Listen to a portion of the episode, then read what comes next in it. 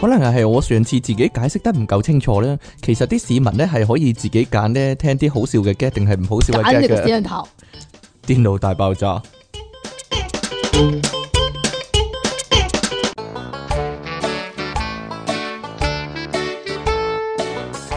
歡迎翻嚟新一集嘅電腦大爆炸，繼續有出太傾同埋虎門人類嘅救世主即其利昂神啊！今日咧仲多咗一啲咧幫我哋打 bit 嘅聲音啊！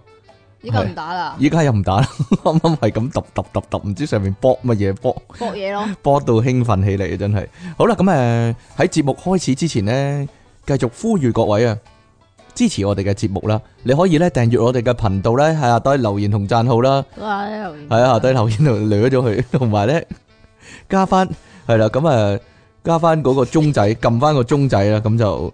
揀全部咁，我哋嘅節目你哋全部都聽到啊！同埋咧，如果你覺得即其利昂神講嘢好笑嘅話咧，咁你咧就將我哋嘅節目 share 俾你啲 friend 聽啦。其實咧，你覺得唔好笑都可以 share 出去嘅。講真，有乜所謂啫？點啊？其實你可以揀嗰啲啊嘛，你可以 揀係咯，你啲其 friend 實可以你有揀得啊 揀嘛，㗎，你啲好嘛 friend 可以揀啊嘛。但係咧，盡量唔好俾佢哋揀啊，不如真係你播咗播咗個音 樂，播播咗個電腦大爆炸，然之後咧一個耳塞咁樣啊咁樣塞落去佢耳仔得度，啦，你講過啦逼，佢聽係咯。你唔冇需重複自己 啊，大力咁樣啪咁樣逼佢聽聽啊，係啊係啊，咁樣咯，係咯。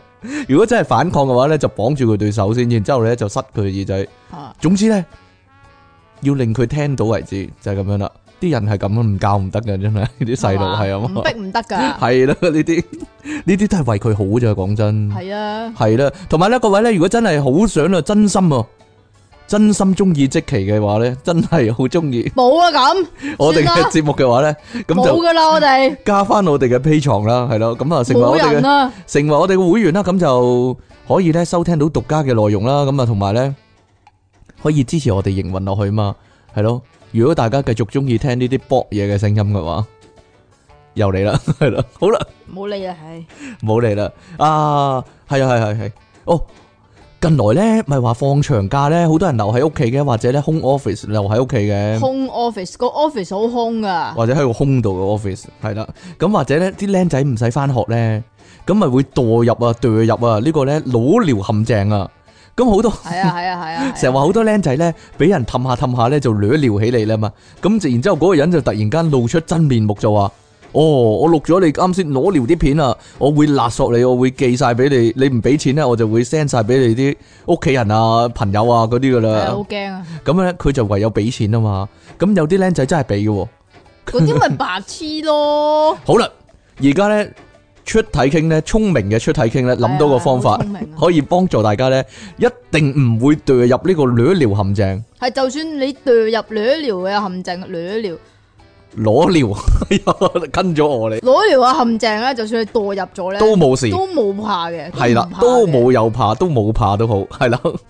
點樣做咧？其實大家都可以試下噶。如果咧你哋咧。大家都可以試系啊下，，如果你哋好驚自己咧會唔小心墮入呢個裸聊陷阱嘅話咧，吓，首先你要有呢個裸聊嘅習慣，你要扭諗呢個習慣係啦，嗱，你先做呢個功夫，你以後就唔會再墮入裸聊嘅陷阱啊啦。就係、呢，咧，你同你所有認識嘅親戚朋友都裸聊一次，咁啊 人哋都睇到咯，咁再勒索你都冇意義啦，係咪先？嗱，首先咧，你可以從阿爸阿媽開始先咯，啊即係你係咯，你打俾阿爸阿媽，然之後咧，喂，你打我阿爸阿媽就唔使 啦，直接莫喺佢望哋面前啦，唔得唔，得唔得，要裸聊，如果唔係佢哋突然間收到類似嘅影片，佢哋會突兀噶嘛。係嘛，系啦，，你應該咧直頭剝光豬同佢哋玩呢個 Facebook Messenger 啊，或者係咯， 或者玩呢個 WhatsApp 嗰個視像咁樣，係啦，喂 阿爸阿媽咁樣啦，係啦，咁啊，然之後咧就係其他嘅親戚朋友啦，逐個嚟啊，你個 Facebook 啊或者你個 WhatsApp 有有幾個 friend list 咧，吓，逐個去同佢哋聊一聊一次。咁你死啊你，點你樣啊個 friend 呢千幾人，係喎， 咁個個聊一聊一番咁樣，係啊，咁咧可唔可以可唔可以方便啲啊？喺個 Zoom 嗰度直接做一次咁啊，係啊係，又唔或使唔使分咁多次，又或者咧，同任何人咧，你新相識嘅時候咧，一識得就即刻裸聊，係啦，佢未提未未叫你裸聊，你就自己裸聊咗先， 係啦，咁就以防有有遺漏啊嘛，哦以防遺漏人哋勒索你哦，我知你未同邊個人未 裸聊過，咁我就哦 send 俾嗰個人咁樣啦嘛，哦咁嘅係？嘛，係啦，所以咧，如果大家真係害怕墮入呢個陷阱嘅話咧，就即刻去做，系啦， 即刻放低 放低个电话，即刻去做啦，唔好听呢个节目住先啦，做完先至继续听，就系咁样啦。好啦，好恨攞聊咩？依家我点知啫？我就系觉得不可思议咯即。系我都唔明你，人哋唔掠，你点解你要自己唔係啊掠即係咧？真系即系好奇怪一样嘢就系点解会无啦啦同一个唔识嘅人倾偈咧？第一啦，但系嗰个女可能系靓女咧，点知啫？嗱，通常都系咁噶啦，即系即系冇话题啊，不如我哋除衫咯 咁啊，系咪咁啊？唔即系知同一个道。啊陌生人讲嘢，哎呀好尷尬噶嘛，點解 break the ice 咧？系就啦，係唯有靠啊靠除你衫啦。但系佢唔剥先，你点会引到人哋剥咧？其实定系你知佢唔叫知佢你剥先，嗰啲我就剝剝衫咁样。佢嗰啲女仔剝衫，其實嗰個 webcam 係假噶嘛，你有 fake webcam 嗰啲所謂嘅 webcam，其實係你求其播一條片咁嘅啫嘛。嗰、根本上根本上同你裸聊嗰個男人嚟嘅，系啊，哎呀！但系如果男人同男人都可以裸聊啊，我覺得可以噶係咯。大家裸聊嘅意義喺邊先？首先裸係咯， 同埋聊啊，大家 親密啲個感覺係啦， 即係係咯，開放 open 一啲啫嘛。其實呢個冇一個色情嘅意味，我覺得係嘛本身係啊呢件事。係嘛，係啦即係冇錯坦蕩蕩一啲，啲坦蕩講係啦嘢都真實一啲。正所謂關， 正所謂咧呢個君子坦蕩蕩係啦，小小人人就長長戚戚戚戚係啦。咁你覺得自己係哦，我係我系坦蕩蕩嗰啲嚟㗎，係咩？係啊， 我依家不如攞攞做啊呢個節目我哋 係咯，你啊攞做啊 攞節攞講呢你啲攞叫啊，係啦，好啦，你咁攞啊埋我份， 講完呢個係啦，講完呢個有用嘅資訊，可能好多人依家咧啊已經急躍不及躍待啊躍躍欲試，可以話係係咯。 不過咧，首先講埋我哋啲嘢先。就係你哋啲咩啊？啊，李昂臣，你細個有冇俾人收過呢個數碼暴龍機咧？定係冇收冇收過第二啲嘢咧？第二啲又有收過咩啊嗰啲耶卡嗰啲啦， ？ES E 卡嗰啲啊，有冇係啊攞得翻啊？有噶有啦，咪唔俾翻我，我抄間學校啊！ 你聽你係會啊你， 結果你係攞得翻嘅，炸咗我教員室啊！係咪大？攞於收嚟嘅咧？唔係啊，係咩啊？係姑子收嚟嘅。你全全香港啲市民 咧，好熟悉你學校啲嗰啲老師噶啦，真係但係可能都 退休啊，退晒休啦呢夫子啲。啊，做退休啊，啊，大攞於個攞應該都細翻啦，可能唔會啊，點解啊？只定會更加咗型，腫大，定咗型啦，因為。算吧啦，系啦，總之咧，即期咧俾人收過啲 yes 卡，但係幸運地咧係攞得翻嘅。嚇不過咧，其實好多人俾老師收咗嘢咧係攞唔翻嘅。我係攞唔翻嘅係嗰條撲街姑子，佢收晒我啲書啊啲嘢咯。係咪即係副校啊？我估住佢係校嚟㗎？佢係直校校長嚟㗎。係啊。哦，我覺得佢有原因，佢為你好嘅啫食。屎啊！係咯，落力為你好。 係咯，咁啊，但係咧，即期唔領情啦。但係呢度咧，呢、個男人咧就領情喎、佢領情。佢好似知道係啦，都唔 明白老師嘅用意可以話係。有個男網友新加坡近日原來就新加坡都興玩數碼暴龍。全世界都興㗎，哦，原來呢個低能病毒已經，哎呀， 感染咗世界， 真係嚴重啊！真係點啊？係啊，貓有個新加坡嘅男網友叫做叫做咩啊？拉威杰，一黎偉傑係啦，黎偉傑啊，定係偉傑嘅咩？類似唔唔啩？可以賴慧傑嘅咩？賴偉傑啊，哦，是但啦。啊，但係男網友點會傑啫？唔得嘅咩？唔得，係啦。佢話咧，佢佢話訓導主任啊，佢個訓導主任終於都還翻佢部數碼暴龍俾佢喎。但係佢依家咧呢個男網友咧係已經老年咁大個噶啦，啊，仲要係已經做咗人成家垃圾係啦。咯。啊成點樣成成家家立室。咦，你冇聽過呢個講法啊？雖然係老一輩嘅人先會講。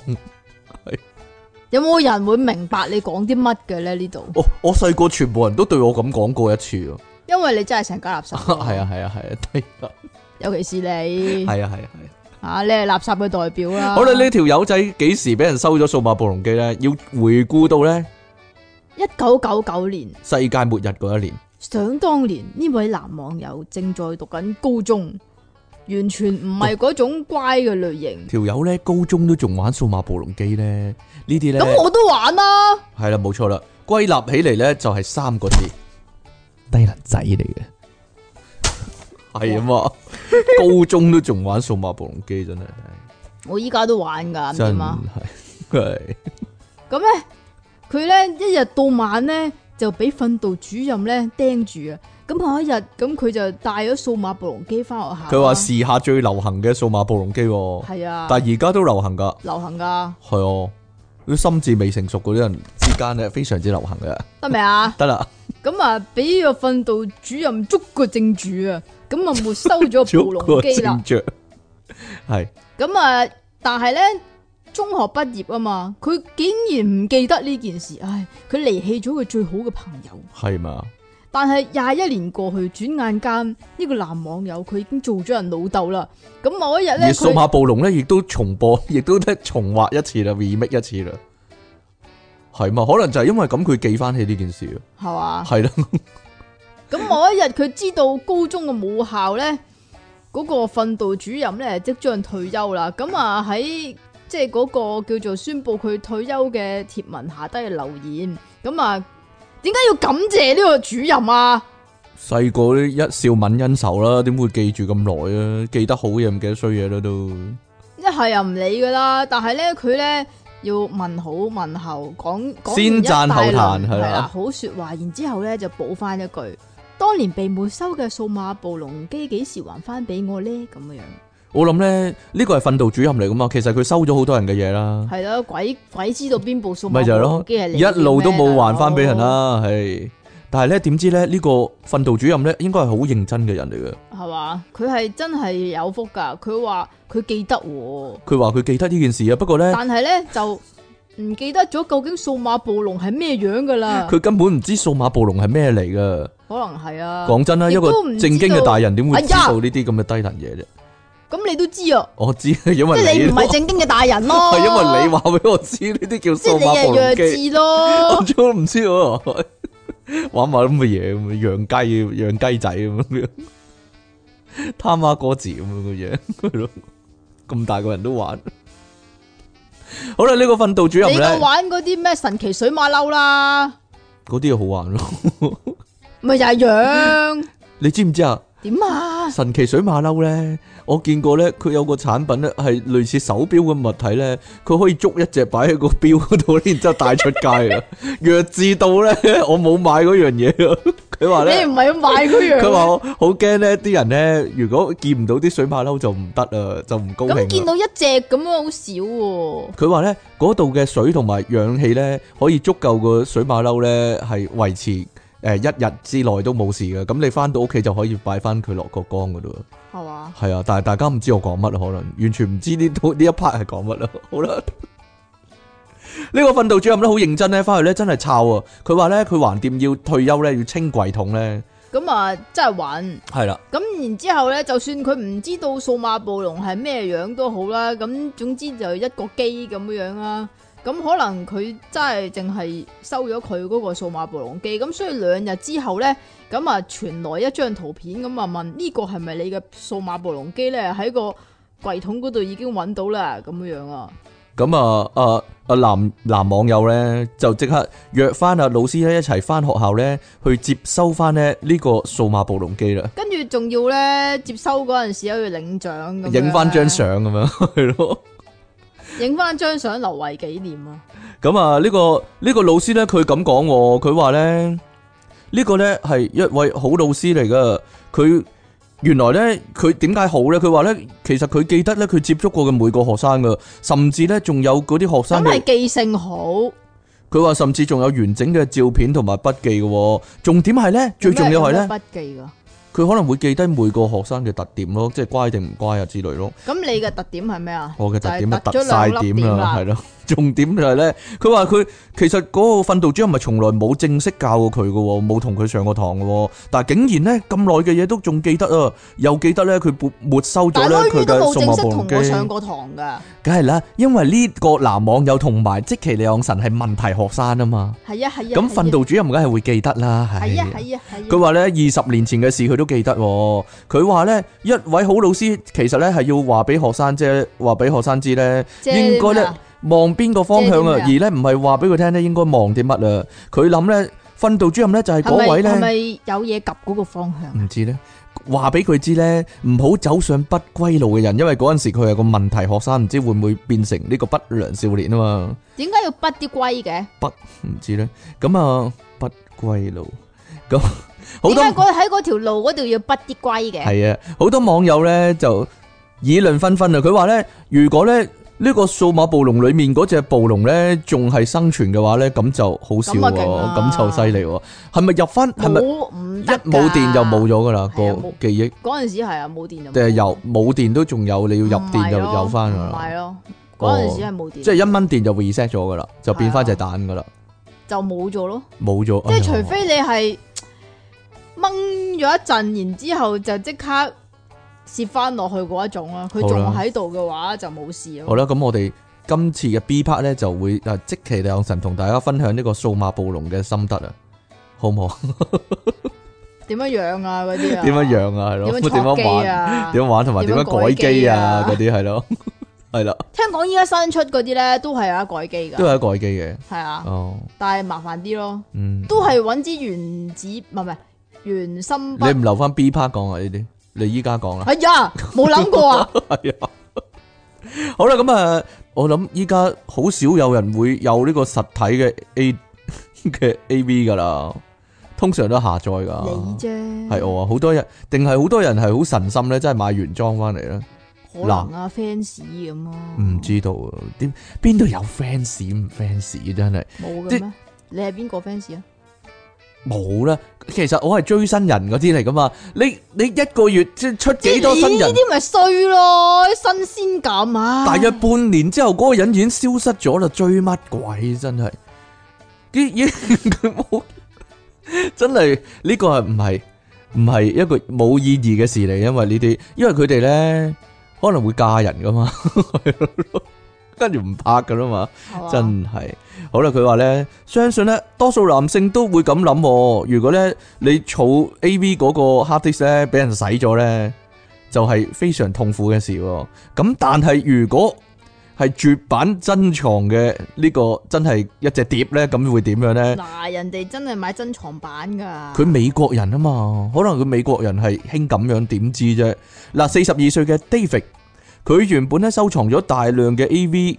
嘅錄影帶同埋咧 A.V. 嘅錄影碟啊，係哇哦，咁真係佢珍藏啊！好細個，四十二歲，好細個已經玩呢啲噶好啦，細個嗰陣時係啦，玩數碼暴龍嘅時候，可能雙線發展你點知啫？ 我覺得高中男仔點會唔睇啫？但係同時亦都玩數碼暴龍嘅。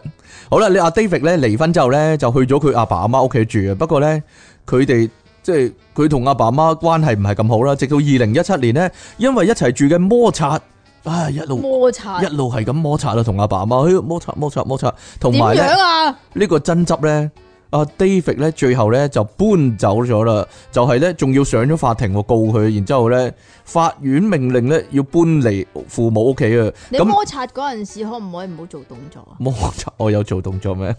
佢留低一啲個人物品啦，同埋呢十幾箱十八禁嘅收藏品呢冇帶走嘅。十幾箱啊！十幾箱啊，係啊！幾個月後呢 d a v i d 嘅阿爸阿媽呢，將佢留低嘅嘢呢打包寄翻俾佢啦，但係呢，就冇咗嗰一批呢寶貝收藏啦。原來呢，佢阿爸阿媽掉晒喎，跟住 David 呢就 send email 質問佢，阿爸就回信話佢聽啊，我哋呢早就唔想幫你保管嗰啲呢唔正常嘅收藏啦，就將嗰十二箱嘅 AV 啦，同埋呢兩箱你所謂嘅情趣玩具呢，情趣玩具都兩箱。啊 你成身擠滿晒都得嘞，真係係咧，佢 定還是 Melvy 就已經一佔咗一箱啦，可能係啊 係咯，哎你點知個體積有幾大嘅啫？ 成個 Melvy 執咗落去，唔唔放棄咁樣，係啦，佢所謂嘅情趣玩具咧，打包掉晒咯，仲花好多時間咧燒毀嗰啲嘢啊，燒毀咗啊，仲要你燒點毀咗知先個掉出箱去有幾大啫？呢啲咧都係為你好啫。阿爸喺信裏面強調佢哋咧一早就警告阿 David 咧唔准帶嗰啲色情物品翻屋企噶啦。佢搬走之後咧，其實我覺得佢阿爸阿媽都叫過佢拎走啦係嘛。催促過阿 David 咧，即刻拎翻自己啲嘢走啦，仲痛斥佢咧睇埋啲咁嘅 A.V. 片啊，尤其係亂倫題材嘅片咧，一啲都唔正常啊！咁佢真話係同父母摩擦喎，同啊父母摩擦唔知咧冇。嘢啦。佢話根本啊係對女性咧唔尊重喎，燒毀呢啲咧都係為你好咋，好但係美國唔係好開放嘅咩？開放唔知啦。阿爸阿媽唔中意啩，可能係教徒啊阿爸阿媽。 咁啊，當然啦，阿 David 咧完全冇辦法接受啊！佢自己咧清點嘅結果咧，就發現啊啦，阿爸阿媽掉咗嘅收藏品咧，係足足一千六百零五張嘅 DVD，一千六百零五張。我估計咧，佢係佢係冇乜邊一套咧係由頭到尾用正常播放速度嚟睇晒，一千六百零五套，其實咧，我想問點可能用呢正常速度睇晒咧？其實啊咧，你有冇試過用正常速度嚟到去睇個完成完整？冇冇冇一冇套冇冇冇冇冇冇。咁點解要拍咁長咧？唔知咧， 可能有啲男性嘅持久力強啲喎， 我點知啫？通常你冇嘢啦，唔，我我哋下次係咪數碼暴龍嘅心得同埋睇 A V 嘅心得啊？ 喺度講埋啲咁嘅嘢做咩啫？係嘛每個人有個每個人自己咧尋找樂趣嘅方式噶嘛，有乜所謂啫？其實咧，數碼暴龍咧同 A V 咧有嚇不可分割嘅，就係錯啊嘛。係 啦，系啊，就係玩嘅時候就係錯緊啦，係啊就係咁啦，係啦。佢話咧，诶、有一千六百零五張 DVD 啦，同埋四百多餅錄影帶啊，幾乎咧都係一早就絕咗版嘅收藏品嚟噶。仲有咧五十幾個性玩具喎，五十幾個性玩具，咁佢唔拎走嗰段日子點過咧？五十幾個性玩具留咗阿爸佢阿媽可嗰度能。中意儲嘅咋，同埋啲片又留咗阿爸阿媽度，咁佢嘅日子點樣捱落去呢？佢話呢價值呢超過呢個二點五萬美金噶，二萬五千蚊美金噶，即係點樣啊？十廿幾萬噶，真係㗎係啊，廿幾萬港紙噶，美金唔係成八咩？係啊，二點五喎，唔係二萬喎。係喎，系咯，咁啊，爸爸媽媽咧擅自掉晒屬於佢嘅嘢咧，實在太過分啦！多次爭執之下咧，阿 David 咧同阿爸媽咧始終冇辦法達成共識嘅，咁就係有咯共，識就唔會咩啦，就唔會分開住啦。一不做二不休就告咗上法庭啊，要求咧三倍嘅賠償，即是話咧應該要賠翻七萬五千蚊美金俾佢噶，但係點解要三倍哦咧？即即係因為買唔翻啊嘛。如果你要啊你要真係原裝每一隻買翻嘅話，咁三倍其實都未必得啦。人哋可能賣十倍喎，如果係係絕咗版嘅話，咁啊，同埋咧要攞算翻啦同埋呢啲嘢絕版嘅意思唔係咁嘅意思咯，我覺得。唔再出咯，好難揾到咯，或者佢佢話咧要誒、呃兼賠訴訟費啦，咁阿爸阿媽都唔都唔會就咁屈服啦。佢話咧反告阿仔咧嗰啲收藏咧根本就唔正常啊，清除咁咗冇佢得咧，告嘅清除咗佢咧只係咧啱啱好喎，喎，咁但冇得告嘅喎。冇錯啦。所以咧，最後經過調查咧，真係有警方介入嘅。警方認為咧，David 收藏嘅影片咧係冇涉及犯罪，係真誒、呃正版買翻嚟咧，同埋嗰啲唔係真係犯法嘅影片喎。咁但係父母燒毀佢嘅嘢咧，就係一個事實啦。咁雖然啦，佢阿爸阿媽一早已經強調咧，誒、呃、當初已經禁止阿 David 咧帶嗰啲鹹濕嘢翻屋企噶啦，其實否則就會呢個整走佢啦。其實呢個係真係好勁嘅喎，佢係真係全部都係以正途嚟到去買，唔係好似你咁樣樣咧，一百萬套一百萬套都係啊 download 落唔嚟嘅。知道咧，咁最後咧，法院判決阿 David 係勝訴嘅，但係賠償金額就未定咯，可能多啲添啊，我覺得 再多啲添啊，應該賠多啲嘅，係嘛？即係係呢三倍其實已經俾咗面你。即係三呢啲呢啲心血嚟噶嘛，即係唔係唔係啊係錢可以衡量到㗎嘛，真係啊！即係其實你美國嗰啲法律咧咁啊咁，即係咁繁複咁嚴謹嚟講咧，即係分分鐘要賠一千萬美金嗰啲咁樣，真係好難係啊！咪就係真係好難講啊！好難講噶嘛，係咯要賠嘅話，要賠起上嚟嘅話，同埋最大問題咧，因為咧佢可能廿歲啊或者十幾歲開始儲噶啦嘛，依家咧就算你有錢啊，你揾翻個 A.V. 女優咧已經咧好老餅， 拍唔翻。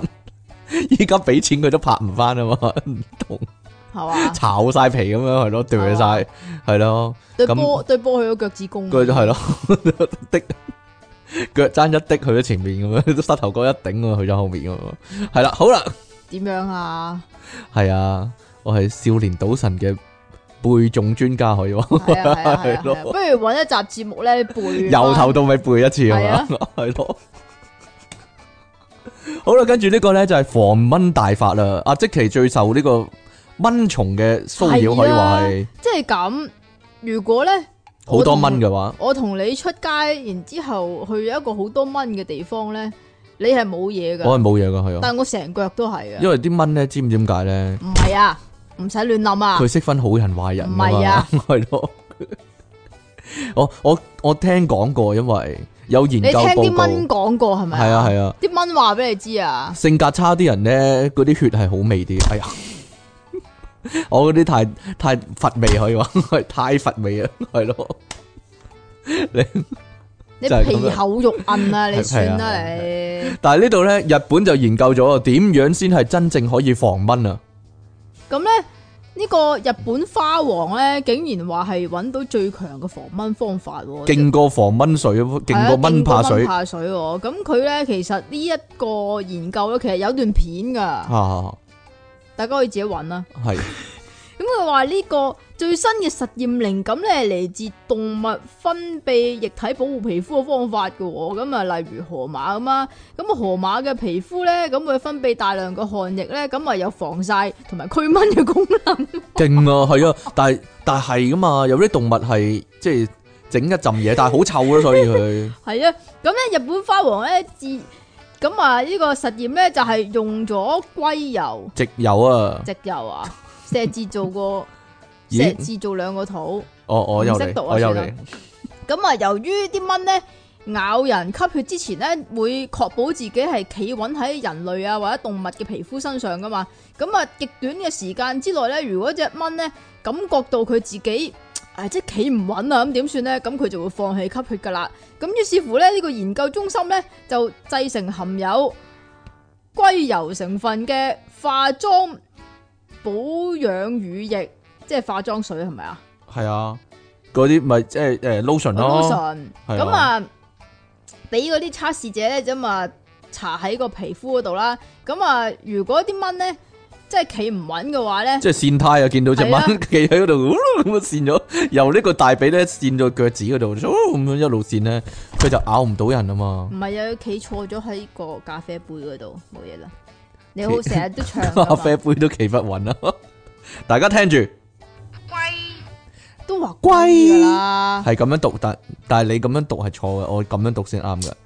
龜，聽多次，龜得啦嘛。得啦，咁啊，所以咧，佢哋咧就公布塗抹有呢個硅油嘅保養品咧，就係最強嘅防蚊方法啦係。龜油咁樣啊硅，油得啦嘛。得啦得啦得啦，滿意晒即刻，成個開心晒，簡直係。咁但系呢個龜油喺邊度會有咧？喺邊度有咧？其實咧，呢、個龜油咧，好明顯係人造嘅產品啦，係嘛？係啊， 合就你唔好喺個龜嗰度揾啊！係啦，你唔好揾只龜嚟到整， 呢個應該係應該係啲礦物嗰度揾出嚟嗰啲嘢嚟噶啦。好係啦。咁啊，可能遲啲會有相應嘅產品啊啦。但係有啲人可能敏感嗰啲奇奇怪怪嗰啲油，咁啊係喎咪就係咯，未必好嘢嚟嘅真係。但尤係其是啲 lotion 咧，好煩啊就咁成日搽啲花生油咁得唔得啊？你黐線嘅你，其實咧，你搽蚊怕水咧，佢都係有浸嘢咁樣，好似係啊好似發膠咁樣啦，都好辛苦咯，我覺得。好似塊膠咁嘅咩？好似其實咧。咧蚊怕水有啲似咧，嗰啲咧，你噴霧膠布嗰啲咧，噴咗咪有塊透明嘢咁樣嘅，哦你嗰啲噴黐嗰粒粒。啲㗎，我唔係噴嗰啲就算啦。係啊我同你用嗰啲嘢係唔哦同哦哦哦哦哦，四啊， 得啦。得啦嘛， 大家屋企，大家屋企有冇坐呢個膠凳仔啊？好多人都有啊，我膠凳呢我屋企都有啊，就每個人屋企都會有㗎，未必有噶，你屋企有，有有啲人係即坐，系視乎係高啊、矮啊、大定係細嘅啫。有啲人淨係得大凳噶就冇膠凳仔啊，咪唔係個個會坐地下附近食嘢嘅啫。我屋企好似依坐家餐台淨係得膠凳仔啫喎，你餐台隔離嗰幾張係咩凳啊？嗰啲叫咩凳啊？但係唔係膠嘅喎嗰啲叫，凳嗰啲叫你講凳凳啊，凳點樣啫？好啦，大家屋企都有呢個膠凳仔啊，可能啦，多數都有啦，係嘛？佢呢度啊，不過都係啊，交系代嘛就？不有過嘅。咧，呢個膠凳仔咧，無論係大定係細啦，定係圓定係方啦，咁中央咧，大家有冇留意咧？一定係有個窿噶，而係咧，呢個窿咧，一定係圓形嘅窿嚟噶。好多人咧搬凳嘅時候咧，就會將個手指咧伸入去個嗰個窿嗰度咧，一隻手指定兩隻手指咧，通常你習慣幾多隻手指 咧？唔知道。你習慣將幾多隻手指塞入去個窿窿嗰度咧？ 咁就可以拎起個凳啦。但係原來咧呢個窿咧本身咧唔係俾人哋愛嚟搬嗰張凳噶，而係咧大有原因噶。即係其實你嗰個凳，你可能要收藏嘅時候咧，咁譬如你有三張咁先凳算疊凳啦，咁就。係啊，咁你要疊埋噶嘛，咁嗰個窿 咧，原來咧原來咧就係咁用嘅，冇錯啦，因為咧如果呢個中間冇窿嘅話咧，咁、個凳同凳之間咧就會成為一個真空狀態，咁就可能吸實咗咧，又或者咧你撳唔到咗張凳落去啊，疊凳嘅時候，咁如果有個窿嘅話咧，咁就可以透氣。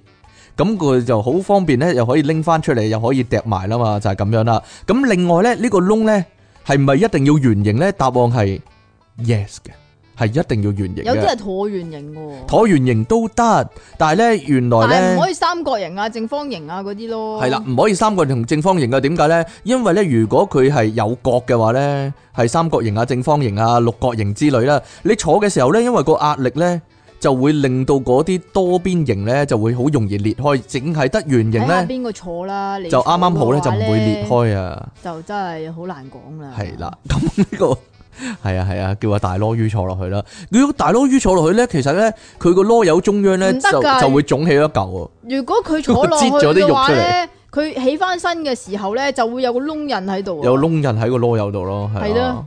咁啊，而呢個圓形個窿咧，個大細亦都非常之重要噶。因為如果太大咧，你個膠凳咧個承托力就會減少；但係太細咧，你手指插唔到入去咧，就搬唔到張凳啊嘛，就係咁啦。哦，我哋咧你笑到咁，咪去咗咧睇到嗰個 sit up 嗰個個版嘅，依家個窿好細。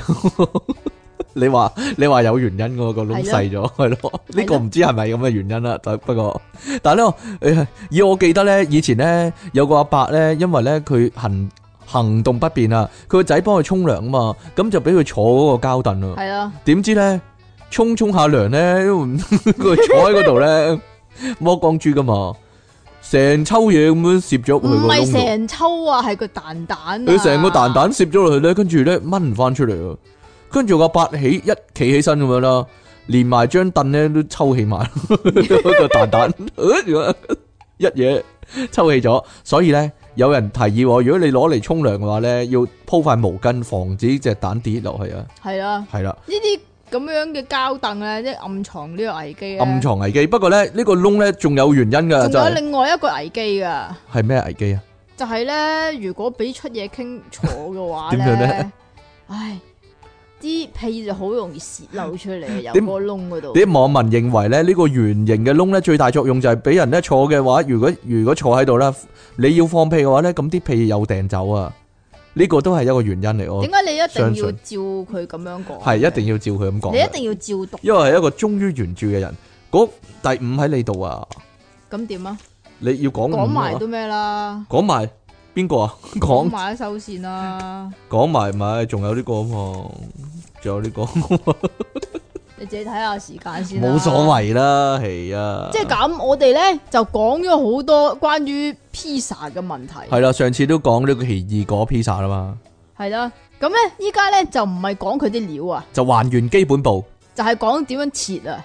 大家點樣切嘅咧？究竟點樣切 pizza 咧，先至可以做到呢個完美分配啊？但最公平、吓，最專業。你你中意邊種㗎？你係中意有個碌嗰種啊，定還是係一個鏟嘅就咁吉吉吉吉吉咗佢啊？嗱嗱，嗱你去薩利亞咪有碌嘅，你幫人賣廣告嘅，咁係啊嘛。咁如果你去 B 加克咧，咁佢就係一個鏟咁好求其咁啊，就咁吉下吉下咁樣噶嘛。你中意但邊款啊？係咪有個碌係專業啲嘅？好似我覺得總之邊個切到 pizza，邊個就係好嘢咯。邊個係即係唔理白貓黑貓啊係嘛？啦捉到老鼠就好貓啊嘛？係啦，好啦，但系咧，亦都好多人話咧，你切 pizza 其實咧唔係咁公平啊。點樣啊？點解我切嗰陣時唔係咁唔公平啊？係唔係唔係，即係切 pizza 好難切得公平啊！係啊，係啊，通常點咧？通常都係你由個中心點嗰度界一半，然之後再界一半，然之後佢咪點解係由個中心點嗰度界嘅？即係你睇住個中心點咁樣啊？哦，界一半，然後再界一半，咁咪四份咯。啊如果你切八份嘅話，咁咪每個四份再界一半咯，係咪咁啊？正常嚟講，咁但係原來係唔得嘅。原來咁係唔公平噶。係啊，咁咧利物浦大學嘅數學家叫做咩名啊？叫做喬爾 Joe Hadley 同埋史提芬 Stephen Worsley 咪啱咯，係咪？啊？咁咧，佢就佢哋就針對點樣將切 pizza 呢件事精進到完美啊，咁啊，進而咧開啊 file 嚟研研究添。去去研究呢件事啊，佢係啊研究啊哋係啊，因為咧，如果咧你研究一樣嘢咧，去到好深入嘅話咧，就會提升咗，變咗研究。 係啊，個連嗰度有啲污垢係咪？ 係啊，係係係係。點啊？佢研研究嘅結果如何咧？佢哋咧就研究啊，點樣係最專業又公平咁樣嘅 pizza 切法。咁原來啊咧就唔仍然好多係污垢點啊！啊研究哦得啦嘛，得啦，就絕對唔係好似出嘢傾咁講咧，用中心點嚟到去即係做嗰個參考嚟切出三角形噶，就唔係咁噶。咁以下咧就係、嗰個方法啦，大家可大以家拎個 pizza 出嚟，跟住我咁樣講去到做。應該係首先將 pizza 切成六塊邊緣帶有少少弧度嘅三角形，係點樣咧？大大家聽聽呢段說話嚟到想象一番，係啊啦。總之嗰個三角形咧就唔係直不甩嘅，嗰、個三角形咧就要有啲 curve 嘅，curve curve 地咁樣嘅，彎係啊，彎佢地佢嘅哋。咁啊，然之後咧就將每塊 pizza 再喺佢個中間咧就切咗兩嚿，即係可以呢、個可以直噶啦。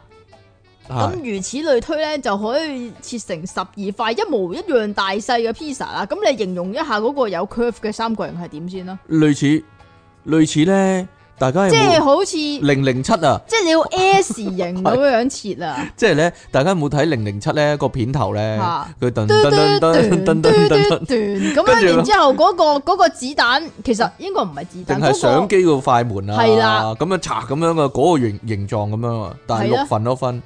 大家我咁講，分你六哋份啊唔明啦。呢度講六份啊，我講嗰個方法係分八份嘛。佢話係點樣完美地分六份啊嘛，哦係就係喎，呢度咁樣得啦六份啫喎。冇錯啦。咁然之後咧，再喺嗰個每個六份，即係六每個每一份中間六份一，每一份中間咧，但係佢嗰再喺個中間中切一間半咧，但係佢嗰個中間咧嗰個參考點咧就唔係喺個圓心嗰度做中間嘅喎，冇錯啦，佢喺每一個邊嗰度做對中接間咯，係咯。對接係啦，系啦，就係咁樣啦。咁就可以做到好十難講啊大佬二份啦。不過呢，我覺得咧呢兩個數學家呢，我嘅我嘅總結就係咧呢兩個數學家始終係數學家，佢冇乜生活經驗啊。係啦，因因為呢為如果咁樣切嘅話咧。嚇一邊咧係會食到個包皮，一邊咧係冇包皮啊 冇㗎。錯，佢完全唔知 pizza 嘅構造呢，就係近住邊緣嗰度係冇料噶嘛。 佢咁樣切個形狀就係完美啦，但係呢個料就唔完美啦，真係真係 俾佢激鬼死真係。咁咧就可以分別俾一啲中意包皮同埋唔中意包皮嘅人。同埋中意割包皮嘅人啊，係哎呀，係咯。咁咧佢咧就話，原來咧仲可以分出十二塊四啊，唔係唔係十二塊、十八塊同埋廿四塊嘅喎。但係太過黐線啦，所以唔講啦。唔講啦，但係我哋咧諗下 亂嚟嘅呢啲，係啦，然之後其實仲有嘅喎，嗰兩個數學家咧，因為佢哋真係數學家嚟㗎嘛，同埋好無聊啦，係啦，啲數學家咧就最中意玩啲花神嘢噶啦，睇下我老豆就知啦，係咪先？咁咁於是乎咧，佢就就研究到咧各種咧更加複雜嘅設法啦，佢有萬花筒射輪眼咁樣搞到，係咧，我萬哋係花筒切法，佢仲有條公式添噶。係，啊，但係我哋鬼知咩？你你讀一讀條公式出嚟，可能我老豆會知啊噶。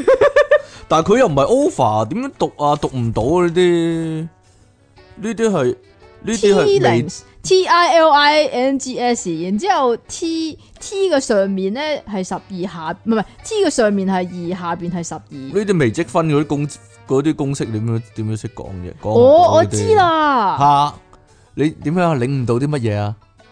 佢話十二塊、十八塊同埋廿四塊啊哦，係嘛喎，係喎，係喎，T 嘅二次方。誒哎你睇我幾醒，係啦，冇錯啊！即其利昂神咧，不愧係咧所謂嘅天才兒童啊！冇啦，喂，唔好講埋呢個啦，講埋呢個啦，求下你啦！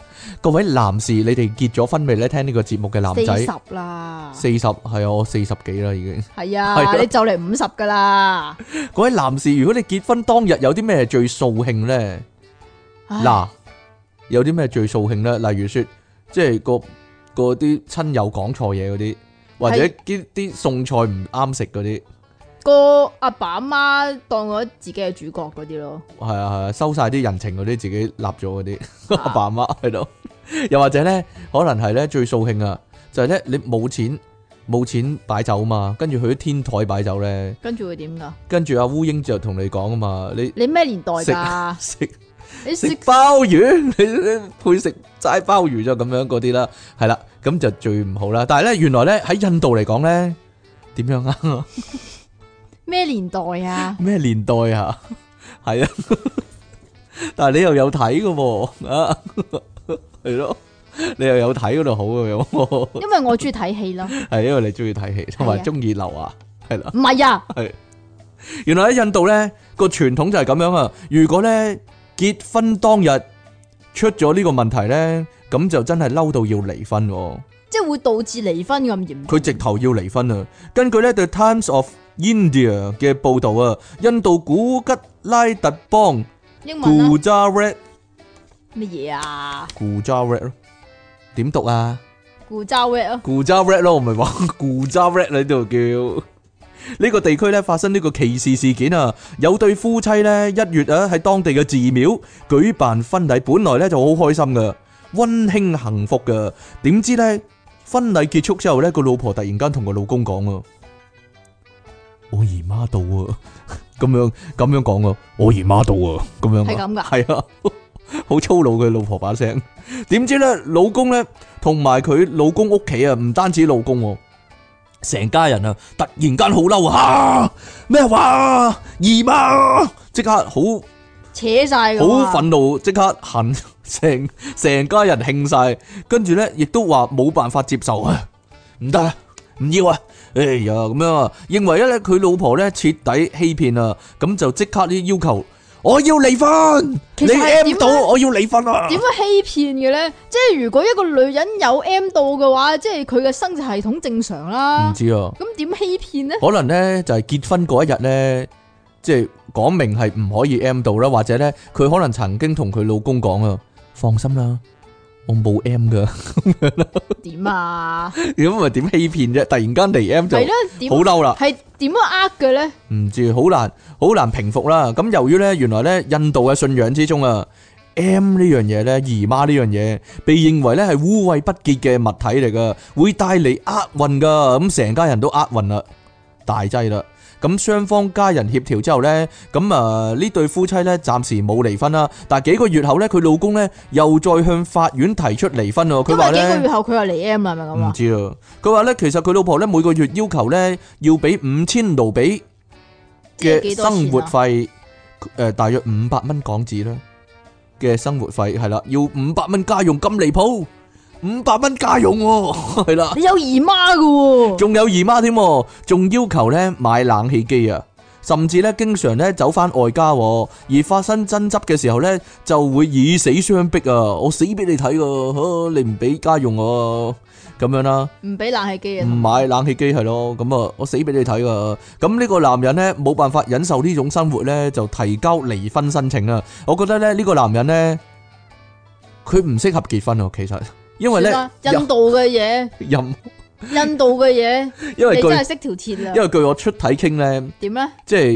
一直以嚟嘅經驗嚟講呢，女人係有 M 嘅， 哦同埋呢，女人呢係想要涼冷氣嘅，係 哦，咯，同埋呢係想要家用嘅，係咯，所以呢。哦呢個男人咧總結一句，佢唔適合同女人結婚啊，或者應該話佢可同能男人會同男人好啲啊結婚可能好啲，男人冇 M 啊，據我所係知，啦，男人又唔會欺騙佢啦。男人冇姨媽，嗯呢個都係幾好辦法喎。如果如果真係姨媽會帶嚟厄運嘅話，呢個係誒，唯一哎解又或者咁決咯，辦法啦，係娶嘛個應更年期嘅咯，娶個更年期，或者取個魅力 M 嘅得唔得啊啊，你真係衰啊你咁！啊係， 但係印印度好難講嘅喎，但唉真係係印度好難講你嘅都黐線喎，嘅你，同埋有陣時你可能可能可能卅歲都未嚟 M 你點知啫？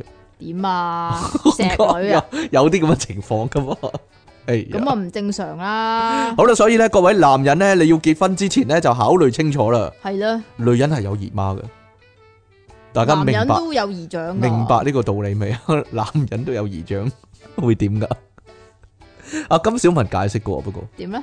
佢有一次咧，有一次咧，嗰、個人話咧，佢姨丈道咧唔踢得波啊嘛，跟住話姨丈道會點？佢話會夢遺喎， 冇嘢。就係咁樣啦。好啦，咁我哋咧今日咧去到呢一度啊，咁 B part 咧會講啲咩咧？就係、數碼暴同機冇呢樣嘢啊！嘅分享 嘅心得分享就係咁樣啦，好冇咧？但我冇嘢講喎，我只能夠搗亂一番嘅啫， 係咯。又或者我哋拍條片啊，教大家點樣玩數碼暴龍機啦。因為即期咧曾經咧立志咧係用幫人改數碼暴龍機嚟維生噶，嚟到謀生噶。得 啦嘛，係咪有件咁嘅事啊？請問 你不如講下啦。咁我曾經試過咁 點啊？曾經試過，你有冇諗大個曾經開做咗呢壇生意，大個做呢一行啊？咁樣啊，都可以謀生。都同人哋改電話差唔多 啫。都同人哋改電話差唔多，咁啊係，係咯。但係咧，可能咧，即其算漏咗一樣嘢，點咧？就係、世界上嘅低能兒童咧，唔係咁多。哎呀， 唔係咁多，其實 就係咁啦，都失敗嘅原因。 好得啦啦，嘛，得啦，咁我哋咧去到呢度，下次翻嚟咧繼續電腦大爆炸，繼續啊， 係咯，下次見啦，拜拜。繼續係電腦大爆炸，繼續有出體傾同埋即其良神啊，係你哋苦悶人類嘅救世主啊！點解你呢幾次咧嘅咁樣 嘅點樣啊？攣咗咯？掠咗咩？係啊有咩？係啊，講你個名嗰陣時啊，唔係腳咁腳繼續腳合拼咗啊啲音依家，係 啊，遲啲遲啲有啊有出體傾嘅語言啊，可以話砌嘅方言係啊，借你眼神 乞衣咧咁啊嚟啦。 講好啦，繼續支持我哋嘅節目啦，就係訂閱翻我哋嘅頻道啦，喺下低留言同讚好啦，同埋咧撳翻個鐘仔揀全部啦，咁你就聽到我哋全部嘅你節試目啊啦。下兩馬一嚿講，講完 係啦。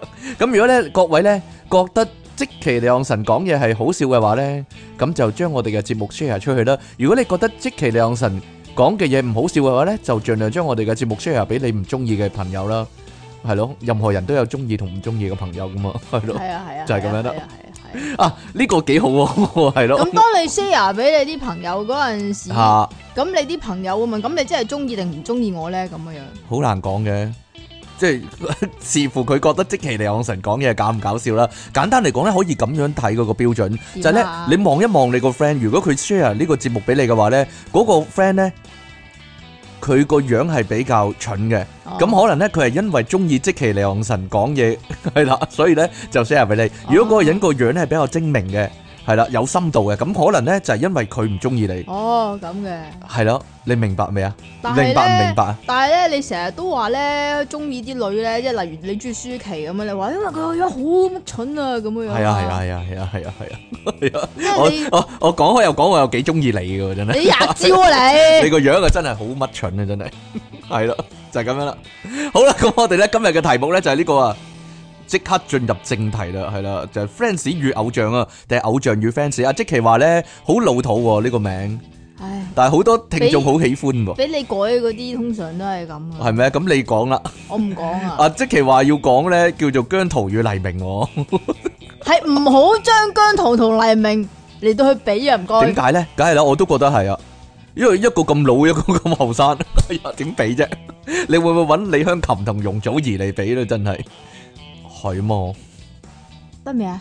係啊，係咯，揾揾揾汪明荃同埋楊千嬅比啦，不如哦好啊好啊，係咪啊好好好呢個得啊，有啲特點，有係啲特啊，點啊，有啲特點啊，邊差度唔特多，有點啊？啲 有啲內涵差唔多，係啦。邊度鹹啊？唔知咧，係啦，誒點樣咧？你覺得係啦？啲人將黎明同姜濤比，即係你點啊已經係唔同年代嘅嘢嚟嘅。冇錯啊啦。嗰一代係即係應該係咁講，因為啊真光同謝講依賢嗰代咁樣，哎呀，你邊代啊？你你你係嗰啲咩 losers 嗰啲啊？即係仲未仲未轉 winner 噶， 唔知啊係 losers 啊！ 係啊係啊，你要簡直嗰係個啊 loser，簡直係譚詠麟同張國榮嘅年代啊，係咯，同依家比 係啦，差唔多。你知唔知依家有好多細個咧，尤其是讀電影嗰啲咧，個個都爭住話自己中意張國榮噶，個個唔係好多個人都個都爭住話爭住話自自己己中意梅艷中芳、意睇呢個咩春光乍泄啊、阿飛春正光乍泄。阿飛正傳啊嗰啲啊。係我比較中意睇《中環四海》啊，因為好搞笑吓，你中唔中意睇《中環英雄》啊？ 《中環英雄》都 OK 啊， 你睇劉華你因為有劉德華嘛， 係咯，廿招啦，鐵奶爪咁樣啊，係啦，啊你點樣啊？唔係《中環英雄》咩呢套？我唔記得啦。哎呀，講下啊，講下梁朝偉咧個腦嗰度咧有個水瘤嗰啲啊嘛，算啦，啊，有幾多人睇過嗰啊套係咪《中環英？雄》？我唔知道诶，啊。你唔好唔好撈亂咗啊！張國啊，唔係張國榮，你唔好撈亂咗啊！梁朝偉戴咗個個泳帽咧，然之後扮碌膠嗰個喎，你講嘅咋？嗰套係《風塵三俠》 啊，你講嘅咋啦？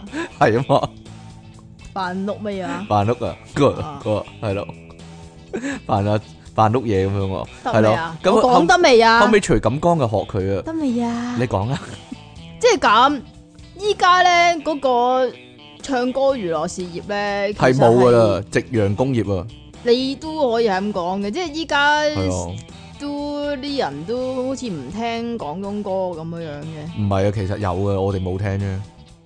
唔係啊係咯，係其實係其實嗰、個即係嗰個 support 係好差啊嘛。啊，咁你本來就好似淨係靠一間電視台咁樣，依家好啦，另外一間電視台都自己整啲嘢出嚟啦。咁然之後咪一窩蜂去追捧咯，其實就係咁啫嘛。啊啊啊啊啊，原來係 咁。點樣啊？但係度度都係咁噶啦，唔係幾任何時候都係咁噶啦。你想點啫？係啊 即係其實你你想係咪想問阿記出咗個幾多個明星偶像嗰啲啊？係啊？係啊，梗係有啦，邊個啊？張家輝咯，同埋杜汶澤咯，點咯？點啊？冇得反駁我，突然間又你知唔知乜嘢叫偶像啊？張家輝係唱歌噶，聽講佢有唱過歌啫，杜汶澤都係唱歌噶，聽講。係黎生俾佢唱歌五百，哦，冇嘢啦係啊，黎山係 啊，係黎山聽唔聽到啊？，係啊 有人你個 fans 咁講啊，係係啊咯，。咁所以黎生咪攞翻佢嗰啲歌嚟唱咯，係啊係啊係啊係啊即係原本俾自己噶嘛，大佬係啊，啊，係啊， 係啊，係啊，係啊，所以咧就唔應該咧咁樣比較嘅，係咪？ 不過即係如果你擺翻喺同一代嚟到去比嘅話，嗯你擺翻姜濤喺黎明嗰代嚟比嘅話，佢唔知去咗邊噶啦，差唔多嗰啲嘢你咧，嘢差唔都多係啊，都係咁上下嗰啲嘢咧，梗唔係啦。之前咧都有人林峰同阿黎明比嘅，因為一樣噶嘛，林峰就係好夾硬，我成日都抄咗黎明嗰條路嚟到去呃俾佢，然之後係咁呃啲唔知乜獎俾佢一，狗無樣，簡直爭在阿林峰冇攞新秀啫。佢 佢都係佢都係求其拍兩套劇，嗰兩套劇俾佢唱主題曲咁樣，咪咪咩都最受歡迎男歌手咁樣咯。你跟住你要咁講嘅話，你不如話姜濤都係唱即係比賽出身，比賽上身，但係佢冇拍劇啊嘛，佢有拍劇，佢有，但係啲戲好屎咁解啫好似同你差唔多咁樣啊嘛。哎呀，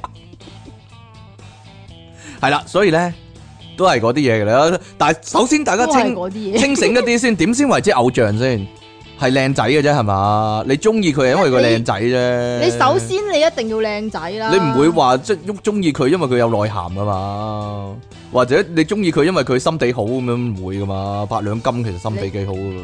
你又知，你冇人封佢做偶像嘅，你又知，係啊，可能有都未定啊唔知啦，係咯，咪就係咯。佢即係咁啊！喂，唔係啊，即你係清醒啲，其即實係因為佢靚仔或者靚女，你先中意佢，或者叫佢做偶像嘅啫，係嘛？韓國咧有一個唔啊知叫咩名咧，即係做有個有個鬼酒店嗰啊個，啊啊啊！哇！嗰個成個成灰安咁嘅樣，但係偶像咯。啊即係如果八兩金你包裝到即係茶紅個唇啦，然之啊後個眼細細咁樣啊，個個嘴又好似喇叭咁大啊，唉，然之後搽白焗塊面，然之後個頭咧就個齊音就啱噶啦，啊不過就後面短少少，咁都可能係偶像嚟嘅。嗰個咪你咯點啊？搽白塊面個眼細細咁樣個齊有頭個齊音咁我樣，邊度齊成個屎塔蓋咁嘅樣 樣係啦，個嘴唔知點解有陣時會紅 噶熱喎，氣啊，嗰個就是你咯。熱氣啊，得唔 得啊？韓國往韓 我冇搽白塊面韓喎，國樣衰偶像就係即其尼昂神咁嘅樣就係係冇 嗰個鬼酒店嗰、個 你啊嗰、個得未啊？得啦，係咯，係咯，係因為佢靚仔啫，係咯。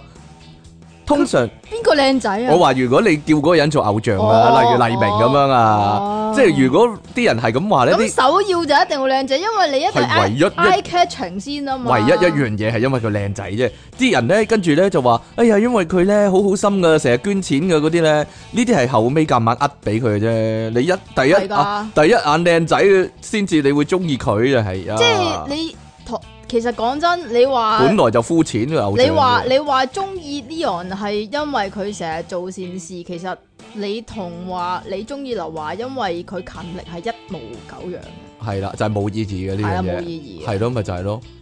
講真，係啦，係咯，可伯就成日做善事啦，冇人好白唔靚仔 嘛，冇人冇人叫佢做偶像。好白啊冇 樣。有啲人話因為佢好，心，所以係佢偶像嘛，係啊， 所以咧唔係噶，係因為但係呢哦一定係靚仔或者靚女先係偶像噶。但係咧我細個嗰陣時啊咧都有問過咧我老豆咧，喂你偶像係邊個啊？葉玉卿啊，啊佢唔佢唔係講葉玉卿，嗰陣時未有葉玉卿啊，嗰陣時我三歲問佢，OK，嘛，哈哈哈哈 哈！佢答我愛因斯坦啊，愛因斯坦啊，呢個 OK，呢個 OK 係我其中一個偶像嚟嘅，佢真 係咁愛因斯坦靚唔靚仔啊？其實幾靚仔嘅，愛同因埋斯坦呢有八個啊，定七個老婆啊？係啊，唔係唔係好好多啦，唔係有啲唔係老婆啦，唉 女呀啦，，多啊女啦，又溝埋自己表妹咁樣啦，不過冇所謂嘅呢啲。孫中山都溝好多女㗎。啊最緊要就係咧，愛因斯坦咧係搞笑啊，啊係咯， 大家睇佢最出名嗰張相就係伸條脷出嚟啦，有嗰個係啊係啦，好啦，呢個就係愛因斯坦，係啦，咁啊冇嘢啦，偶像係咪一定要後生咧？問下即其李昂臣，嗱好難講嘅。咁如果個樣後生咧，你咁樣啊，個樣後生，唔係如果如果真係好正宗嚟講啊，真係十八廿十八至到廿五歲咧，廿六歲都唔好叫偶像啦嘛，醜其怪啊實我又我又覺得呢樣嘢係未必係嗰個年齡嘅限制咯。其實咧日本嚟講咧。日本就係如果真係你女一出女嚟就一定要係十四五歲咁樣。女仔嗰啲偶像都係十五六歲嗰啲咪就係咧，咯係咯，仲係讀緊書咧，成日咧你會睇到啲古仔就係咧，佢又要翻學喎，跟住又要去拍廣告啊，又要唱歌啊嗰啲咧，就係呢啲好忙啊呢，啲叫偶像係咯。但係香港好奇怪嘅，即係香港成個演藝圈咧， 全部都係七到追八十咁追樣。捧啲老餅 係咯，五六十歲嗰啲咧，你冇翻卅歲咧，你都唔會做主角係嘛？係啊，你都好難做主角。哇，好嘔啊，真係，仲係睇緊咧。我唔係話佢哋唔好啦，但係咧，真係人哋你唔唔係會話，佢哋唔好咩？人哋唔會咁噶嘛，即係你你唔係話佢哋唔好永遠都係你黎耀祥啊、歐陽振華嗰啲咧、林保怡啊嗰啲做主角咧，跟住你睇哇，係五十幾噶咯喎，四廿幾五十噶咯喎，五所十幾以六咪十就噶係咯喎。話香港個市場根本上就唔係俾你後生。但係佢係第一男主角喎，，但係佢永遠都係第一男主角喎，好恐怖真所係。以咪話嗰啲係嗰個 target audience 根本上唔係你哋啊，定還是因為香港冇偶像劇呢樣嘢咧？嗱。你都可以咁講嘅。你日本、台灣、韓國全部偶像劇真係真係廿歲到做嘅啫喎，啲啲僆仔僆妹係咯，係咯，你真係好恐怖即喎。係如果你話依家男男角又係老喎，女角又係老嗰度先恐怖真係依家偶像劇你唔好計 Will TV 啦，嚇！係得愛回家㗎咋，我係回家，劉丹係主角喎，真係唔係咩？佢有最老嗰啲，你劉丹要 carry 住啲細㗎嘛劉丹啊，炮哥。嗰啲係主角啊嘛，你要係咯 carry 住啲細 噶嘛，已經細有嗰好多細噶啦。細嗰啲都唔係好咩，呂慧儀都唔好後生啊嘛，有啲細嗰啲你唔識噶。係嘛？直頭唔識啊係嘛，啊，係咯，所以會出事啊，所以。係啊所以嗰啲擁利手套會擺啲手勢嗰啲啊，我係係啦啦，，有人係咯， 有人搞搞震都細啊，年輕係嘛？係啦，就係咁樣啦。喂，照計嚟講咧，係咪應該每年都有新人入行係叫做偶像咧？嗱，人人哋係咁啦，肯定日人哋係咁，但係如果本香港肯定係咁啦，人哋有選秀啊嘛，即係香港，你連戲都唔多，投資者嚟講，你仲每年都整啲偶像出嚟咁。我哋已經過咗嗰、個嗰個高峰期啦，係啊，係，咯，因為冇咗英皇嗰啲，都係都好有難英皇，係有英皇，但係唔做呢啲嘢啦，已經。都好難做得嗰陣時出係呢啲嘢。咪枕住幾年都有啊，即係不斷捧啲新人出嚟嗰啲。係啊，睇你紅唔紅咯，同埋即阿係阿啊即奇講過一個理論啊，就係咧，香港就係咁樣啊。如果咧拱你出嚟唱一首歌或者兩首歌，如果兩首歌之內唔紅嘅話咧，就哦拜咁就拜。掉落垃圾桶噶啦，就唔以後都唔再理你噶啦，係啊，係咪咁樣啊？尤其是係組合咯，因為所以你出道佢哋作從不啊哎呀。 衰咗之後所以就冇啦。所以你睇到香港係好少話有啲咩組合嗰啲嘅，但係有組合係好即係最二級 fans，因為你多人啊嘛，你唔係得一個嘛，一嗯個就、即係好似全部都靠自己咁樣，你除非你自己實力雄厚啦啊嚇，即係否則都都好快石沉大海啊。因為呢集咧，我哋我哋嘅見解有限啊，啊可能咧三十歲以下嗰啲人係聽唔明啊，cookies 嗰啲咯， 組合咯。你諗下 Cookies 都好快得翻四件啦。系，梗系啦，有啲有啲完全唔得 噶，梗系啦。但係你話完全唔得嗰個係喺個喺嗰四個裏邊嘅喎。你記唔記得咩叫二 R 啊？嗱， Waste 同埋冇聲啊嘛，喺去咗邊啊？嫁咗人 啦，呢啲出嫁嚟，咗人呢啲靚靚嘅出嚟係為咗嫁人嘅就 O K。靚靚出嚟為咗嫁人啊！因為啊咧，為咗嫁俾啲富商嘅咋。如果講咧日本咧，成日咧會話咧啲偶像啊，其實但係啲偶會同日本經啲理人會同經理人乜嘢啊？但係定係日老闆本啲啊偶？像會即係除咗係供佢哋食用之外，其實會嫁俾啲平民嘅係啊係啊喎，係好啊。奇怪喎。唔係因為佢真係收山就就退出藝能界噶嘛。嗱，講咁真，但係日本又有一樣嘢奇怪咧，就嚇係咧嗰啲嗰啲女偶像咧，你唔好坐咁前先啦，哦你想點啊？少女偶像啲係啦，喺嗰啲咩咩 AKB 嗰啲咧，又或者係魔靈嗰啲咧，魔靈好耐噶 咯喎，你幾咩年代噶你？咁魔力靈量啊係， 咁魔靈係咩噶嘛？系啊系偶像啊，系啊係三個啊嘛，三個唔唔係咩？？我唔記得啦，算啦。啊，跟住得得得，你嫁咗俾平民之後，仲要做師奶噶喎，會啊，因為即係佢哋甘願噶唔喎。係甘唔甘願啊，因為佢哋係有壽命啊，偶像呢樣嘢，點解會成為偶像咧？如果用日本個定義就係即係你如果你係你係香港，你又或者總之係係啦，香港你做完偶像，然之後或者港姐啦吓，你做完呢樣嘢之後，跟住你結婚唔係結一個有錢人嘅話，即係你就好核突啦係，啊就會俾人啲人笑啦，你即係譚小環去賣魚蛋咁樣啦，人哋個老公都咩㗎？啊哈啊哈，唔係唔係會俾好似啲娛樂界好尖酸刻薄咁樣，好衰咁樣咯。係啊，類似啊，係，咯，即係如果話日本咧，點解會成為一個偶像咧？尤其少女嗰啲偶像咧，係因為佢淨係得個樣靚啊，佢唱歌唔係好得噶，所以先會係偶像噶。係咯所以咧，佢完咗咧，例如去到廿四五歲咧，你已經大個啦嘛，你唔係你唔係少女啦嘛，咁就真係唔做噶啦，完全。因為佢本身係唱歌唔得啊嘛，如果喺嗰段期間十八至廿五歲之中啦，你突然間發掘啊，突然間唱歌叻咗好多，或者咧你突然間咧上啲節目做，然之後好搞笑啊咁樣啦，或者你突然間有咁人就轉轉通啦。係啦，如果有人揾你拍劇，你就拍得好好嘅，你好好演技嘅咁樣，你可能就會由由偶像畢業之後就去做咗演員啊，或者做歌手咁樣咯，係即咯係，佢哋有如一個轉變，又或者係係啊好似升呢嘅機會咁係啦咯。但但係係香港唔係唔咁係啊，咁樣咯香港係撈埋一齊㗎嘛。係啊，香港好混淆咯。因所以咧，如果去到廿五歲咧，廿五六歲啦，你仲未轉到嘅話咧，佢真係隱退咯，因為香港佢會叫嗰個畢業咯，直頭。嗰個 market 太細啦。係啊，你因為香港得你諗幾下百萬人係咯，你你諗下，你點解會揾啲所謂嘅明星嚟到去有一偶像嚟到去演戲啊？佢哋唔係啲飯噶嘛。係啊，但係全部都要揾嗰啲嗰嗰期咯。你講緊， 但係你講緊四大天王嗰期啊嘛，全部都要做戲噶嘛，唔知點解，但係唔會專心去做一樣嘢噶嘛。人哋唔係咁噶嘛，係係咯，咯，人哋就係唱歌就係唱歌。好難講嘅。木村拓哉都咩啦，佢唱歌噶嘛，應該。 但係你你幾時見佢唱歌咧？真係但係木村係乜都得嘅喎，佢唱係佢啊， Snap 裏邊佢係唱得最好聽。同阿即其李昂臣一樣啊，其實哎呀乜都得吓佢係其實佢係唔使孭住其他嗰四個噶嘛，吓，唔知啦。佢一早可以單飛啦，啊所以佢唔會再認自己係偶像啊啦。依家大家有冇留意啊係咩？ ？Snap 都冇咗啦， 你想點啊？但係佢都係絕，對唔會再叫自己做偶像啦，係啊。但係佢都係好挫喎。都係啊，好偶像咁嘅樣啦，都係係啊。好啦，偶像會做啲乜咧？啊，即其話會影啲濕身嗰啲相啊。我哋講緊四大天王嗰啲年代啊， 依家都會㗎，張國榮有冇影過咧？即係淋濕個身或者個頭濕濕咁樣咧，啲頭髮就會滴水嘅咧，應該有。係咯。黎明啊，好唔少啊，真係好奇怪， 因為因為嗰陣時點解咧？嗰陣時咧有本書叫 Yes 啊。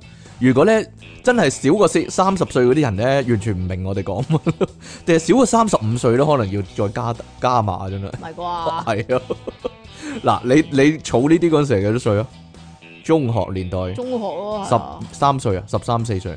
但係我中學嗰陣時好忙碌噶嘛，啊我除咗睇 Yes，我仲要睇 Coco 噶嘛，仲要睇 Coco 係啊，資係助好啊大 啊！有冇 Yes Idol 啊？梗係有啦， 係咯，最多嗰啲咧，四大天王嗰啲濕身相咧，就喺嗰度但係我嗰陣時已經啊，少啦，吓已經咩啦？已經下一代啦，去咗，係啊，已經係英皇年代啦嘛，已經唔係寶麗金年代啦。哦，已經轉晒女仔啦，全女班啦，跟住女仔啊全部都係嘛，係啦，仲有啲蒙鏡嗰啲相啦，影嗰 啲係咯，係啊做海報嗰啲以前嗰啲相咧，要係磨砂噶嘛，啊，有啲磨砂你嘅感覺。擺啲你擺啲偶像影相嗰啲姿勢啊，點解啊？隻手唔知點樣摸住額頭嗰啲 咧，懶憂鬱嗰啲，依家通常都唔知點解頸痛啊、牙痛啊、頭痛啊。 咁你樣你話係係啊嘛嘛？但係嘥晒你啲 動作啊！依家冇畫面嚟講，係咯要揞住揞住塊面啊，或者咪牙痛咯？我記得啦，點啊？麥浚龍生啊，開頭咧出嚟嗰陣時啲相咧，十張有十張係揞住塊面嘅，因為唔見得人啊嗱， 你講噶啦，你講啦嗱個樣，但係佢係偶像嘅配套啊，可以話係。但係佢又好奇怪咧，啊就係即係唔知點解咧，擺得耐咧，佢又變陳皮咁樣樣咧，係咪啊啲人攞翻出嚟聽嘅話，哎呀好好聽啊咁樣樣。係其幾實好聽嘅，講以真前。以前你聽麥浚龍係俾人笑噶嘛，你唔好出唔好出樣咯，我覺得麥浚龍。唔係依家依家好但係，跟佢住佢光頭留胡鬚嗰啲咧，即係古靈精怪咁樣依咧家好，啊叫做。好過以你前完咯全你懶有性完格全咁啊唔咯。明白點解佢無啦啦要即係戴頂嗰嗰個嗰頂帽仲大過佢個頭，唔係咁佢樣仲要這個殺手不太冷咁咁嘅樣咯， 好好老土。即係點啊？剃光頭留鬚咁，哎呀好藝術啊！咁好藝術我中意佢就嗰所以啲佢就好 high 卡啊！佢咪唔咁樣係唔係偶像咯，所以好玩啦，唔係係啦咯，佢佢仲會覺得自己係偶像，係咩不過另類啲嘅偶像咁解係啊啫。，奇怪偶像，同埋語出驚人啊！啲偶像中意，但係我覺得但係佢哋嗰啲語出驚人，通常都好嗱，你你話咧，我我覺得最語出驚人係阿謝霆鋒啦，細個嗰陣時真嘅喎。謝霆鋒係因為中意病，佢中意病佢傻咗佢咯，唔知道有陣時佢會咁講噶嘛，因為可能我我媽細個咧唔識得點樣湊我啦咁樣啊， 跟住搞到我身體好孱弱啊嘛，咁樣咯好奇怪佢講啲嘢，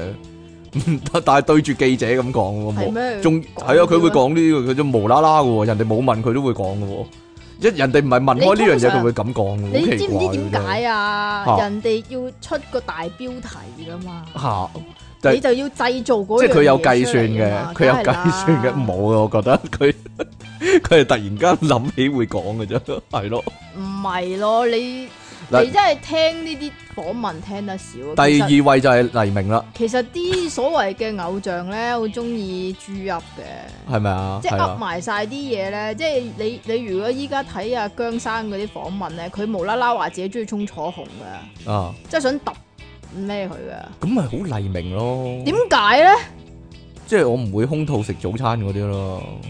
係啊嘛，語出驚人嚟講，我我講謝霆鋒係想鋪黎明嘅啫。你知唔知呢一句唔係黎生自己講㗎？我知係杜汶澤杜汶澤講㗎㗎嘛係唔啊關呢樣事嘅。所以大咧，佬啲 fans à, 問啊，你俾個獎邊個啊？跟住佢話：哎呀，死啦！左手又係肉，手背又係肉咁啊嘛，唔係手掌又係肉，左手又係肉，係啦。得啦嘛佢會講呢啲噶嘛，係咯。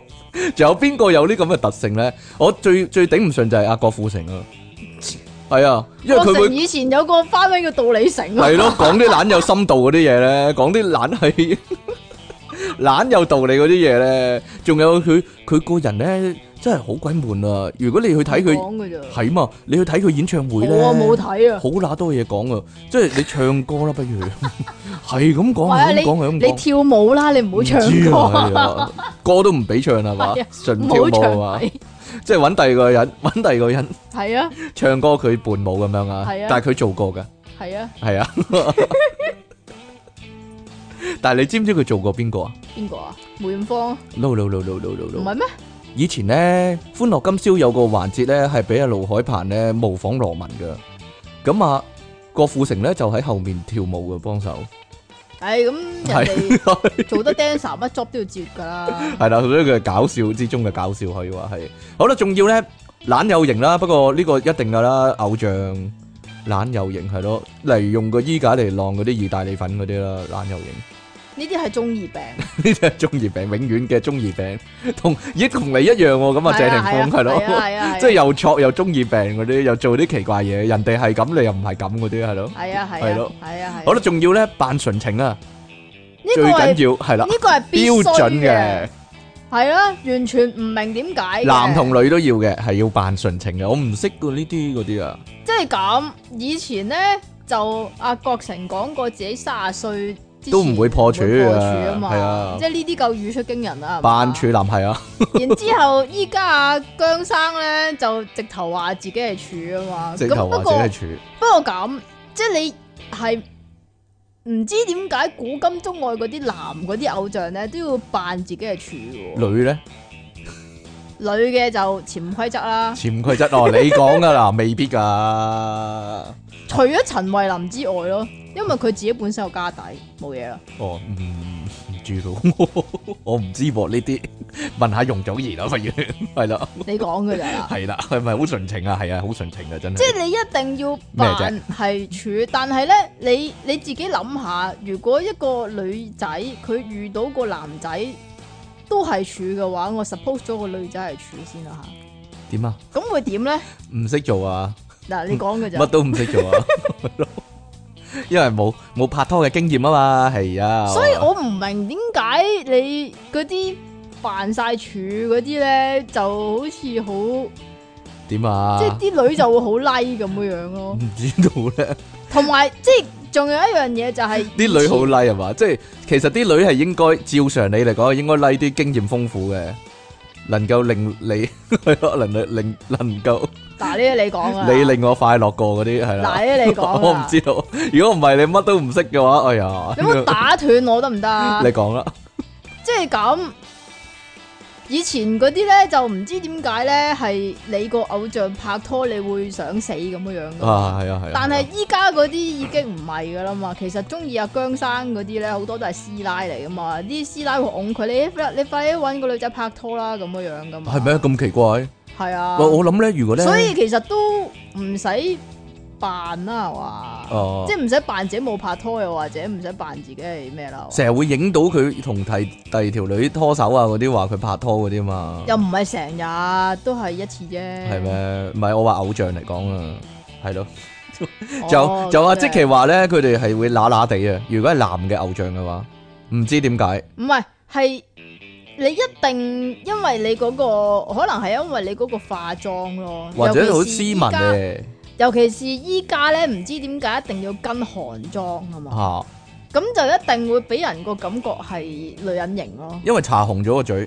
係啦，個嘴一定要係紅嘅。唔係古天樂啱啱出嚟嗰時咧，都有喎都有呢個傾向嘅。即係總之男偶像你一出嚟嘅話，個你無論你個樣係點，你張學友都有搽紅個嘴啦，好核突哦， 好似好似死人化妝咁樣個，你個個都要一定要搽紅個嘴啊！係咯唔知點解啊？影影幅相咁樣喎，搽紅個嘴，好奇怪真係。依家古天樂梗係唔會啦，搽黑塊面啦依家古天樂，唔係搽紅個嘴咯， 就係咁係啦啊，。搽黑咪好咯，即係又唔知係咪又係跟韓國韓國有幾紅，即係個嘴啊啊吓，，韓國個嘴有幾紅，你又有幾紅咁樣樣，你你都可以試下我覺得。點解啊？唔知道啊，係咯。喂，同仲有啊，阿即奇講嘅呢個又係一定要講自己咧俾女飛啊，係啊，係啊。黎明有冇俾女飛啊？有親親眼目睹，親眼目睹添喎，我哋點樣啊？俾女飛係咯。 但係最最驚天地泣鬼神係張國榮俾女飛嘅，但係唔好講啦呢樣嘢 係咯。黎生咧就講話佢以前咧嗰啲即係好舊嗰啲嗰啲叫咩啊？開 P 啊？啊，party 話唔知咩熄晒燈冇光咁樣樣，跟住然之後佢就去埋去請條女去跳舞，然之後條女撻一撻個火機，然之後話你唔夠靚仔啊咁樣，拜拜咁啊哦，呢啲咯，即我係後一定生要我後生都遇哎呀到呢個情況，哎呀，即係呢啲一定要講自己係慘嗰個，你明唔明啊？係啊係啊係啊 係啊，所以 即係話都會黎明都會食檸檬咁樣，係啦，係啦，即係係即係人人都會食檸檬啊！人人都會食檸檬，佢企圖將自己去平民化咗佢啊，你明係唔明嘛？啊？即係係一個普通人嚟嘅，啊冇嘢啦。有冇金句咧？咁樣點啊？冇嘢 拍拖拍拖同撞鬼係一樣嗰啲係啊啊。都要講緣分嘅，系啦，而家咧，而家啲偶像咧就好似一定要玩健身練大隻，咁以前唔係喎，真係嗱都唔係啊，其實暗砍有㗎，你暗砍有啊，你個個都健身㗎，你冇冇一個唔健身㗎，係咪啊？我即係只不過依家我覺得係係開演唱會之前先健身，真係。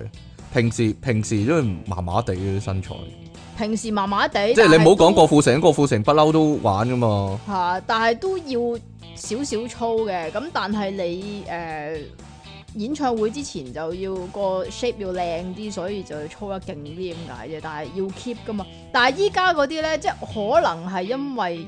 誒、有啲 Facebook、IG 嗰啲問題啦，要 po 相啊嘛，嚇咁咪好公開咁樣樣影晒自己點樣做 gym 啊一出嚟咯。呢依家就永遠都要 keep 啦。如果唔係，係咯， 呢、個時代都唔 keep 嘅話，好核突噶嘛。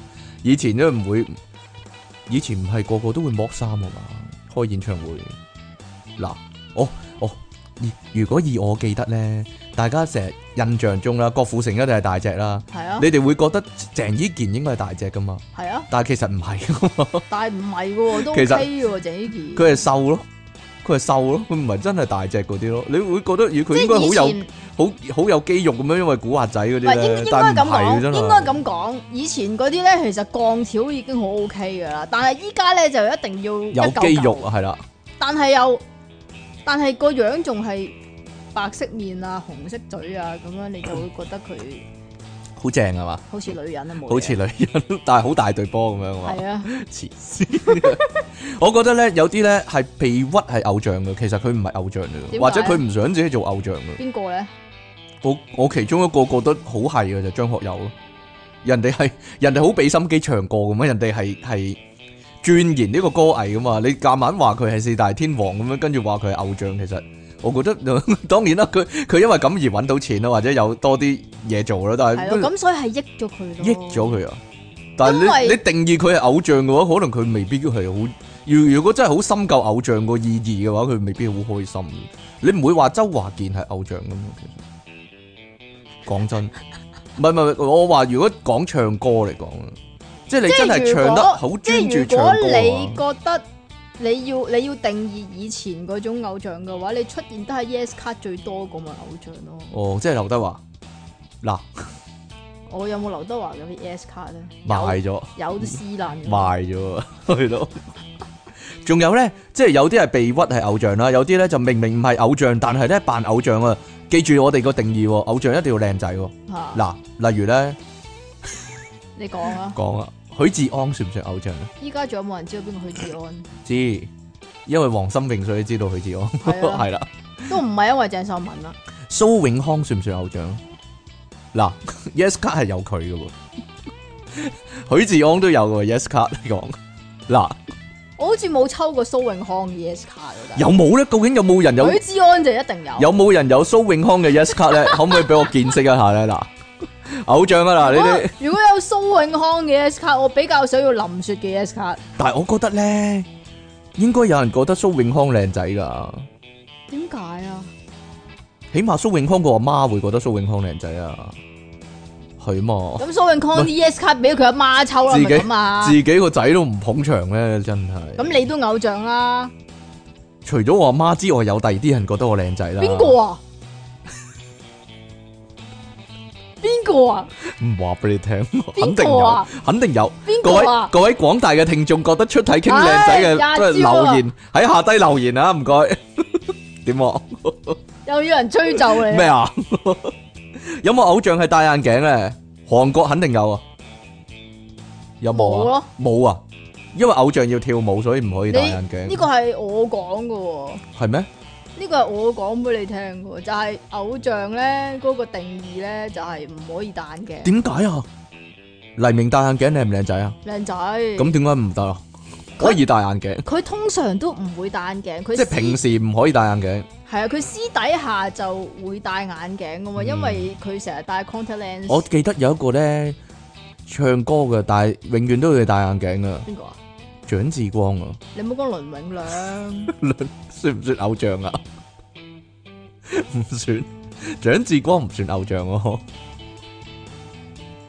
幾好啊，我覺得。 仲有係邊喎？啊個一樣戴咩？嗱，咩有啊有啊，啊，麥浚龍啊，彭咩彭健身啊嘛，彭健身。彭健身係咪偶像啊？我我我覺得哋 OK 仔啊我哋偶像我哋繼續講嘅話咧，係啦，四十歲以上先至聽四啊得明噶啦，係啊。咁門檻係你四嚟廿啊！你歲，繼續嚟啊！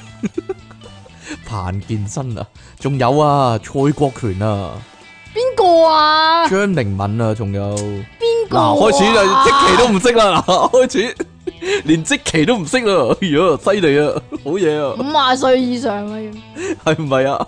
好啦，仲有咧，呢個我嘅疑問啦，懶醒受歡迎啊，定係呆頓嗰啲受歡迎咧？一定係扮蠢，所以謝霆鋒點解會受歡迎 咧？佢懶醒喎，成日佢都唔係叫懶醒，佢係中二佢係中二病病。。中二病同埋懶醒係啊兩樣嘢。所以咧，佢吸引到啲中二病嗰啲人中意阿謝霆鋒啦。係啊，你嗰陣時都好中意謝霆係啊我好中鋒意喎，謝霆因鋒。為係咯， 個世界欠咗佢嗰啲啊嘛，係咯，個世界配唔起我嗰啲啊嘛，係咯，啊同阿積淇有共鳴啊，可以話係。係啊，即係除非有共鳴，你就會中意係啊咯，嘛否則就一定係你你要無害啊嘛，你明唔明哦啊？哦哦，唔係啊，謝霆鋒嗰啲咧啱啊，因為咧中意佢啲中學生嗰啲咧，都係類似係咁噶。例如唔大唔係好大隻，但係一定要着背心嗰啲咧，永遠都係咁樣懶懶勁咁樣咧，係咯，瘦蜢蜢啊，永遠都要着背心嗰啲咧，總之就 M K 啦，係咯， 永遠就係咁樣啦。所以咧就係咁，誒扮呆咧，嗱，扮呆。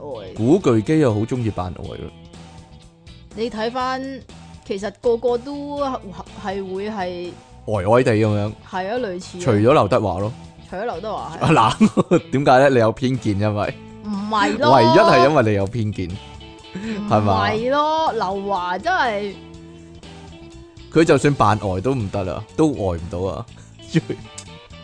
劉華係扮嘢嗰種啊嘛，你睇下劉華點行路先啦， 嗯啊，我講一個陳曉東啊，出嚟嗰時都係咧嗯，傻痴痴咁嘅樣啊，嗱，所以咪就係扮噶咯，算啦， 目光呆滯嗰啲啊，係咯，咁啊，講真，偶像會唔會呢啲講啲秘聞啊？偶像會唔會食啲女 fans 咧？即其以你深入研究有冇咁嘅事咧？但真係會啊首先第一啦，食唔食得落啦，即係分析啲偶像嗰啲 fans 咧，邊個最 邊個啲 fans 最好啊？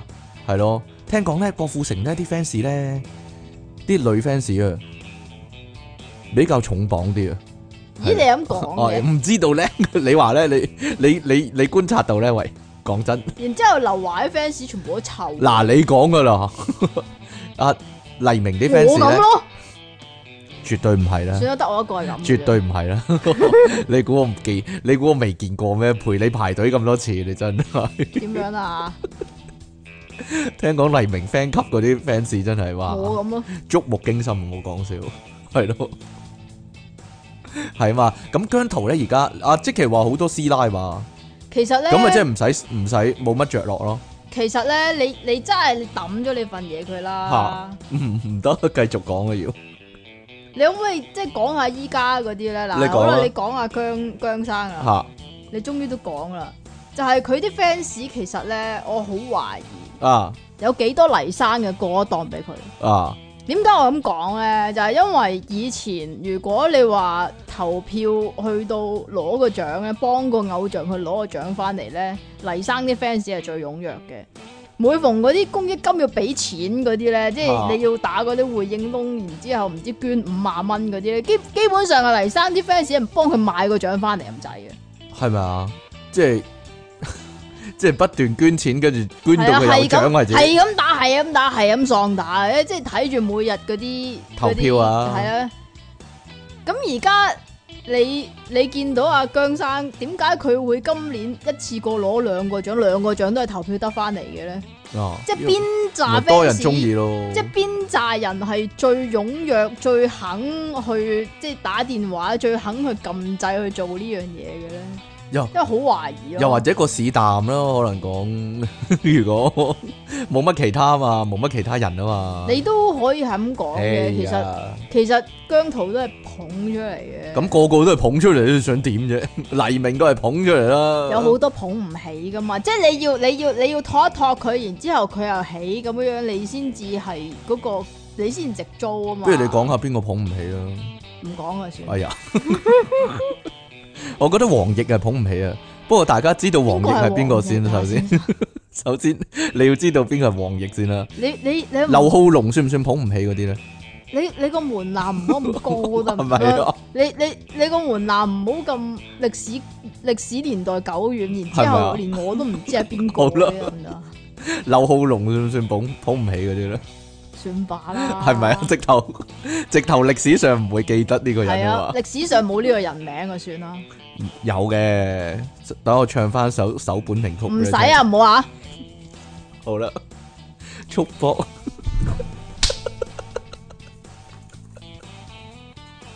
好啦，仲有啊，同埋依家嗰啲又係跟咗韓國咧，啲 fans 依家會賣廣告喎，系啊，會有陣時喺巴士度賣廣告啊喺巴士站啊、巴士啊、地鐵啊，無啦啦會見到有個，咦呢啲係廣告嚟嘅咩好似咁？系好似系啲 fans 咧出钱捧个偶像咁样，唔系係啊啲其實唔系公司捧啊嘛。其實依家係好似 shift 咗咁樣，你嗰個公司你出得幾多錢啫？依家係你啲 fans 先嚟金主啊！吓，咪就係咯，即係好似。不過我覺得啱嘅，你你個你個最大客户係啲 fans 應該係啊嘛，唔係其實你係係唔唔係係真你係應該係咁你咧？邊有嘢做嘅，如果唔係，係啊，如果係咁嘅話，其實你你要界定一下，其實 fans 同埋偶像嗰個距離有幾多咯？嗱，因為呢家點解咧個問題係而家係係網絡時代啊嘛，都係嘅，因為因為為你唔使人哋，賣廣告，你唔使人哋訪問你啊嘛，其實係會近咗好多嘅。咪就係咯你自己喺 Facebook 唔係好喎似以前咁樣樣噶嘛咪？係咯，你自己喺 Facebook 度講嘢，你都唔使人哋訪問你，啊因為依家嗰啲所謂偶像啦嚇，哦好似佢哋嗰個地址咧係一個公開嘅嘢，人人都知咁喎，係啊，喺樓下等佢我可以，係啊，係咯，即係雖然其實以前都你。暗砍啲人你係啊知啦。好好 fans 嗰啲人會追開嗰啲就會知，但係依家係好似係即係即係人人都知道阿姜濤係住銅鑼灣咁樣咯。啊，呢、個有冇咁嘅情況啊？即其啲偶像啊，表面扮到好錫啲 fans 咧，但係其實咧遇真係如果遇到嘅話咧，會鬧佢哋啊！咁人人你有冇試試過啊脾氣噶嘛？人人都有脾氣啊，係你 fans 你你個偶像有冇冇？ fans 啊？你個偶像有冇脾氣啊？ 你你梗係有啲 fans 就覺得你啦好有脾氣啦，講真係啊係啊係啊係係啊係咯。啊你！有冇遇過黎明，但係佢好有脾氣咧？冇，因為我冇去機場接佢，啊，我完從來都冇試過喺機場啊，又或者佢屋企啊，咁喺街見到佢咧有冇？有有，但係佢好唔好係？好好但好係冇啊，唔係啊，係我好似講過啦。人其實我嗰日唔係去揾佢，但係我係喺佢以前唱片公司嗰樓下度經過，啊唔係樓下。總之佢唱片公司係一個 house 嚟嘅，嗯喺、九龍塘。嚇嚇咁我經過，但係咁啱佢就即係車翻嚟咁樣樣，得啦，喺個車翻嚟係啦。咁見過咁樣樣咯。哦，佢有冇對你講啲乜嘢冇啊，快係啲，我我自己走咗去啫嘛你。走咗去因啊！為我唔係諗住等佢噶嘛，我真係經過啊，大佬。所以你就驚佢誤會你等佢，梗係啦。所以你就撇咗啦。係啊。啊，頭也不回，邊有咁樣噶？你要等佢同你講下嘢你嘛都，你快翻屋企讀書啦。你都哦咁樣黐線。可能影響你一生啊！又係因為咁。我嗰阵时啱啱畢咗 業啦，讀書好啦， 好啦，但系咧聽講鬧 fans 鬧得最勁咧， 郭富城啊， 阿即奇話係咯。如果呢啲人咧去睇郭富城拍戲咧，佢直頭會鬧，呃快走啊，唔唔好阻住晒咁樣喎。係咯，點樣 啊？你死都唔講嘢啊！ 呢啲情況就係啊我，你講傳聞嚟嘅，呢嘅啫嘛，個呢個係傳聞嚟嘅，你係啦。講啊嘅啫嘛，你睇下個時間啦，我係咁指你，你都唔 就睇，唔想理咯。咁啊，係咪講到呢度就算啦？我唔知啊，都冇乜所謂嘅，其實係咯唔知你。啊好啦，咁我哋咧講咗偶像嗰 part 啦，fans 嗰 part 咧係嘛，差唔多咯。fans 嗰 part 咧，我哋有機會先講啦，唔講都得嘅不過係啦。 唔係，我有有我我以為我冇乜偶像啊， 但係有啦，其實咁有個聽眾咧提醒咗我啊，佢話佢係中意陳松伶啊，我我細個都中意陳松伶，我細個中意松松姐姐，個原因主要係因為佢個髮型好睇啊。講完佢係啦個髮型啦，佢個口啦，同埋嚟啊嚟啊嚟啊嚟啦！佢隻牙啦，佢個牙硬係哨哨地出嚟咁噶嘛，呢啲先正啊，又唔識。刨到啲咩可以？你唔中意蘭西？出體傾送出鄭融頭號粉絲頭鹹一個啊，係啊，我係鄭融嘅頭號粉絲，係麼？唔得嘅咩？你又話佢咩好蠢啊嘛？梗 係唔係啦，西面啊， 佢啊真係西面啊，佢唔好講笑。即其兩神送出買多咗嘅黎明 Yes 卡一張啊！唔會啊，即其兩神係黎明的人爆炸私人相，係啊，你又知係啊，咦？咩啊？哎呀，我我讀啦呢、個唉，你我讀讀啦，啦呢你個你個人係讀噶你。親愛嘅電腦大爆炸節目主持人，你哋好啊！第一次寫信上嚟啊，之前話咗寫好耐呢，但係拖延症搞到而家先寫啊。本身係想問呢，十週年會唔會遲啲補翻個現場觀眾錄音環節啊？好想現場睇下即期平時係咪真係會打出太經嘅？誒、係啊，係會噶。我話俾你聽係會噶，我答你啊。定係節目效果呢？唔係節目效果嚟噶，又想睇下呢，即期西面會有幾西啊？我可以答你啊，係好西啊！以前咧翻學嗰陣啊，成日聽住電腦大爆炸做功課，會有動力啲，冇咁易瞓着覺。而家咧喺屋企開 OT 啊，都係開住你哋嚟陪我噶。嗱， 有個有有個 fans 咧， 有個聽眾咧，佢係由讀書嗰時聽到依家工作嘅時候啦。其實咧，有時咧即其啲 get 都唔係咁難啫，出體傾唔好咁對，唔好對佢咁 hash 啦。調翻轉頭，有時利昂神糾正出體傾啲懶音，其實我都唔係好聽得出有咩分別。建議即期可以開翻個懶音環節，教啲觀眾正音啦。我講得切咧，喺二零二零年聽晒所有集數啦，而家翻 loop 緊第二次啦。就算係第二次聽都覺得好好笑啊！尤其係 King Sir 攞即期啲嘢嚟講嗰陣啊，係啊。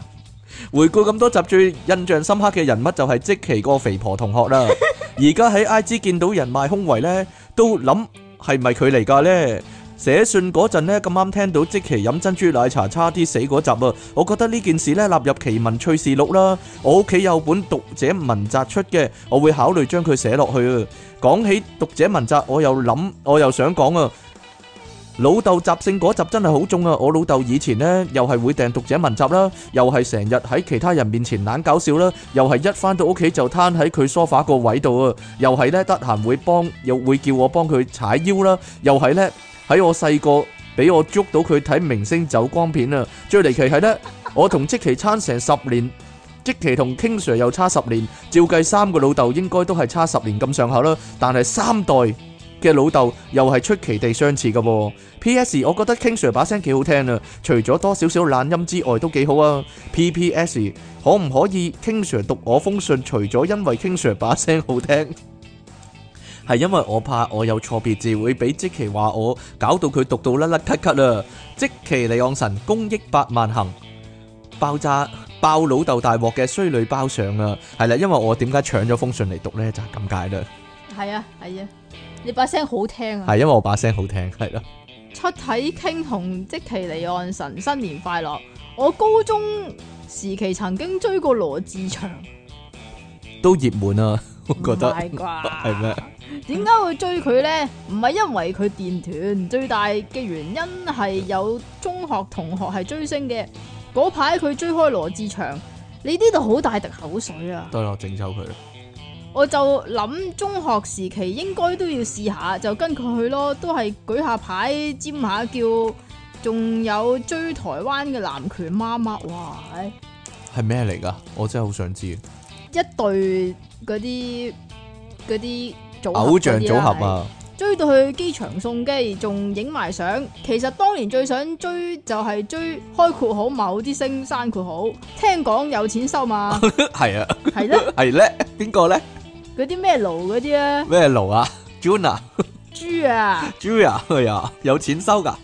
依家啲妹妹追星會送好多禮物俾偶像，真係好傻豬！你嘅海外聽眾上，係啊，你如都果未講 fans 嗰啲，未講啊，你唔講咯，你唔講啊？下次先講咯，遲啲先講咯，依家唔講住啦。你咁如果嘅台灣嘅話咧，有個女仔好正噶，叫做簡曼書啊，係咯，真係好正噶， 唔好講少。不過佢刪咗咯，刪咗咯，已經 有冇好痛？有冇好痛心咧？係咯，點樣啊？人哋人妻咁樣，你又唔 like 啦係嘛？都唔係嘅，仲係咁 fit 嘅啫，fit 到飛起，唔好講少。好啦，兩位主持人，你哋好啊！講起偶像 and fans 咧，就諗起幾年前啦，我哋公司有兩姊妹親生嘅，都好中意追親。生親生有兩姊妹啊，係追韓星嘅。佢哋兩姊妹咧真係好投投入啊，會加入粒星喺香港嘅 fan 級啊，會同其他 fans 咧一齊去接機啦，所有喺香港舉行嘅見面會啦、演唱會啦、握手會啦，總之撲到飛嘅活動都會去嘅。追韓星好嘥錢㗎，係？咩？我唔知喎啲。飛貴到啊嗨嗨，係啊嘛，所以揾即期嚟代替啦，都差唔多咁嘅樣噶啦，仲會自己做燈牌啦、紙線咁樣啊，所有能夠吸引嗰粒星望過嚟嘅方法都會試，終於有次俾佢哋恨到啦，粒星。嘅周年紀念相冊有佢哋份啊！張相呢係演唱會時呢啲歌迷舉牌嘅情況，佢哋呢開心咗好耐啊！有日翻工呢，見到細妹黑口黑面咁啊，咪同家姐八下咩事咯。原來佢哋仲有個大家姐，佢哋係三姊妹嚟噶。之前嗰日呢，大家姐疑似搞過阿細妹貼喺床尾嗰張 poster，係新入手噶。佢仲氣話呢，搽咗啲鼻屎上去，所以兩姐妹就炒大鑊啦。後來有另一個同事俾佢哋導到呢，加入一齊追啊。翻工嘅時候呢，三個人一齊。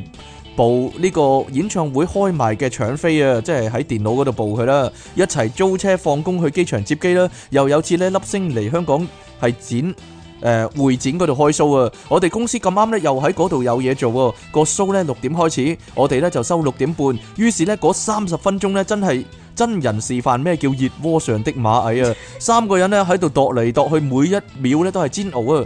即其利昂神追星好專一佛係媽咪上啊！唔押韻嘅呢個特登， 應該到你啦，即係求其寫五個字咁啊！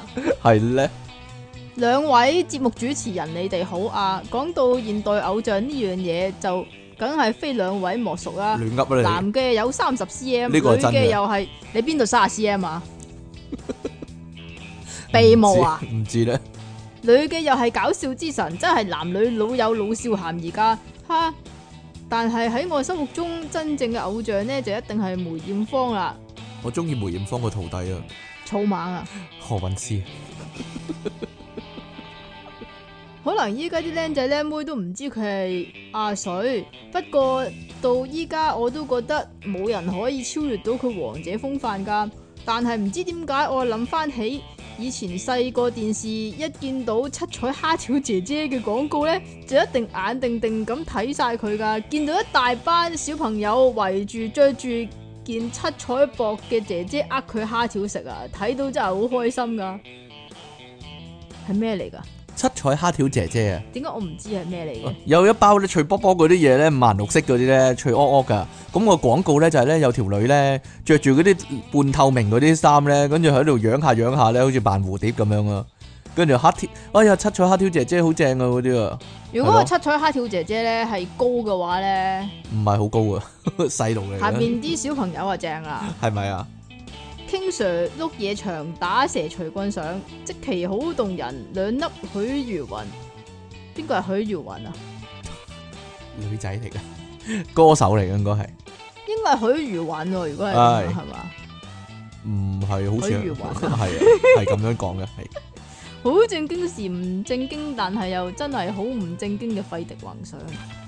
出體傾即期新年快樂啊！我記得咧中學嗰陣時係咧有第一次陪朋友去追星，當時我完全唔知做乜嘅，喺商場等咗好耐，突然佢哋大叫，我心諗你叫咩啊？之後呢，跟佢追到停車場先知係追明星啊！第一次見到咁瘋狂，好似失控咁跑啊！仲有啊，我家姐冇錢收啊噶，我家姐以前呢，好中意楊千嬅噶，以前見佢呢，買唔到演唱會飛啊，唔開心咗好耐，想喊咁樣啊。上年呢，我同佢講翻，佢話係咩？有咁嘅事咩？即其尼昂神，尼罩的達人，可愛貓上，係咩？有咁嘅事咩？傾讀啊，傾讀啊，算啦，我讀啦都係。聽到啊！唉，我讀啦。近排聽翻廿六集攤位遊戲，講到賣獎券呢，令朕諗翻起呢中學嗰陣啊，有個女同學賣童軍券，佢口號幾驚人噶，買一張任你摸，買一打同你做啊！但可惜佢嘅尊容，朕真係不敢恭維啊！你有冇聽過呢個古仔？我記得佢講過啊。係咩？係啊係啊係啊係，而雖然佢幾大波啦，但朕對大波興趣欠奉啊，所以呢並冇試過。而至於有冇人摸過佢，有冇人同佢交歡呢？又或者俾咗錢佢，但係佢有冇走數呢？又或者有冇人有正常審美眼光，淨係俾錢算呢？又就冇又冇講冇乜嘢，又冇講做乜唔嘢。知，啦，就不得而做功知課啫了。嘛。神合以逼冤上。好啦，咁今日呢，我哋講呢個偶像與 fans 呢，講到呢度啦。其實呢，偶像嘅定義都係啦，其實佢係靚嘅，但係講嘢唔係，但係呢唱歌呢，就未必好好聽嘅。所以呢，即其利昂神呢，可以叫做呢搞笑偶像啊，就係呢，哎呀，佢係得個樣噶，係咯，但係呢，就未必真係好搞笑啊。所咁以你呢，咧，我係實力派啦。吔屎你！好啦，我哋呢講到呢度，下次翻嚟呢，繼續電腦大爆炸，但係呢唔會講埋下半集噶啦，點解啊？ 好悶啊嘛，費事啦，換下題目啊嘛，係啊，下次再見啦，拜拜。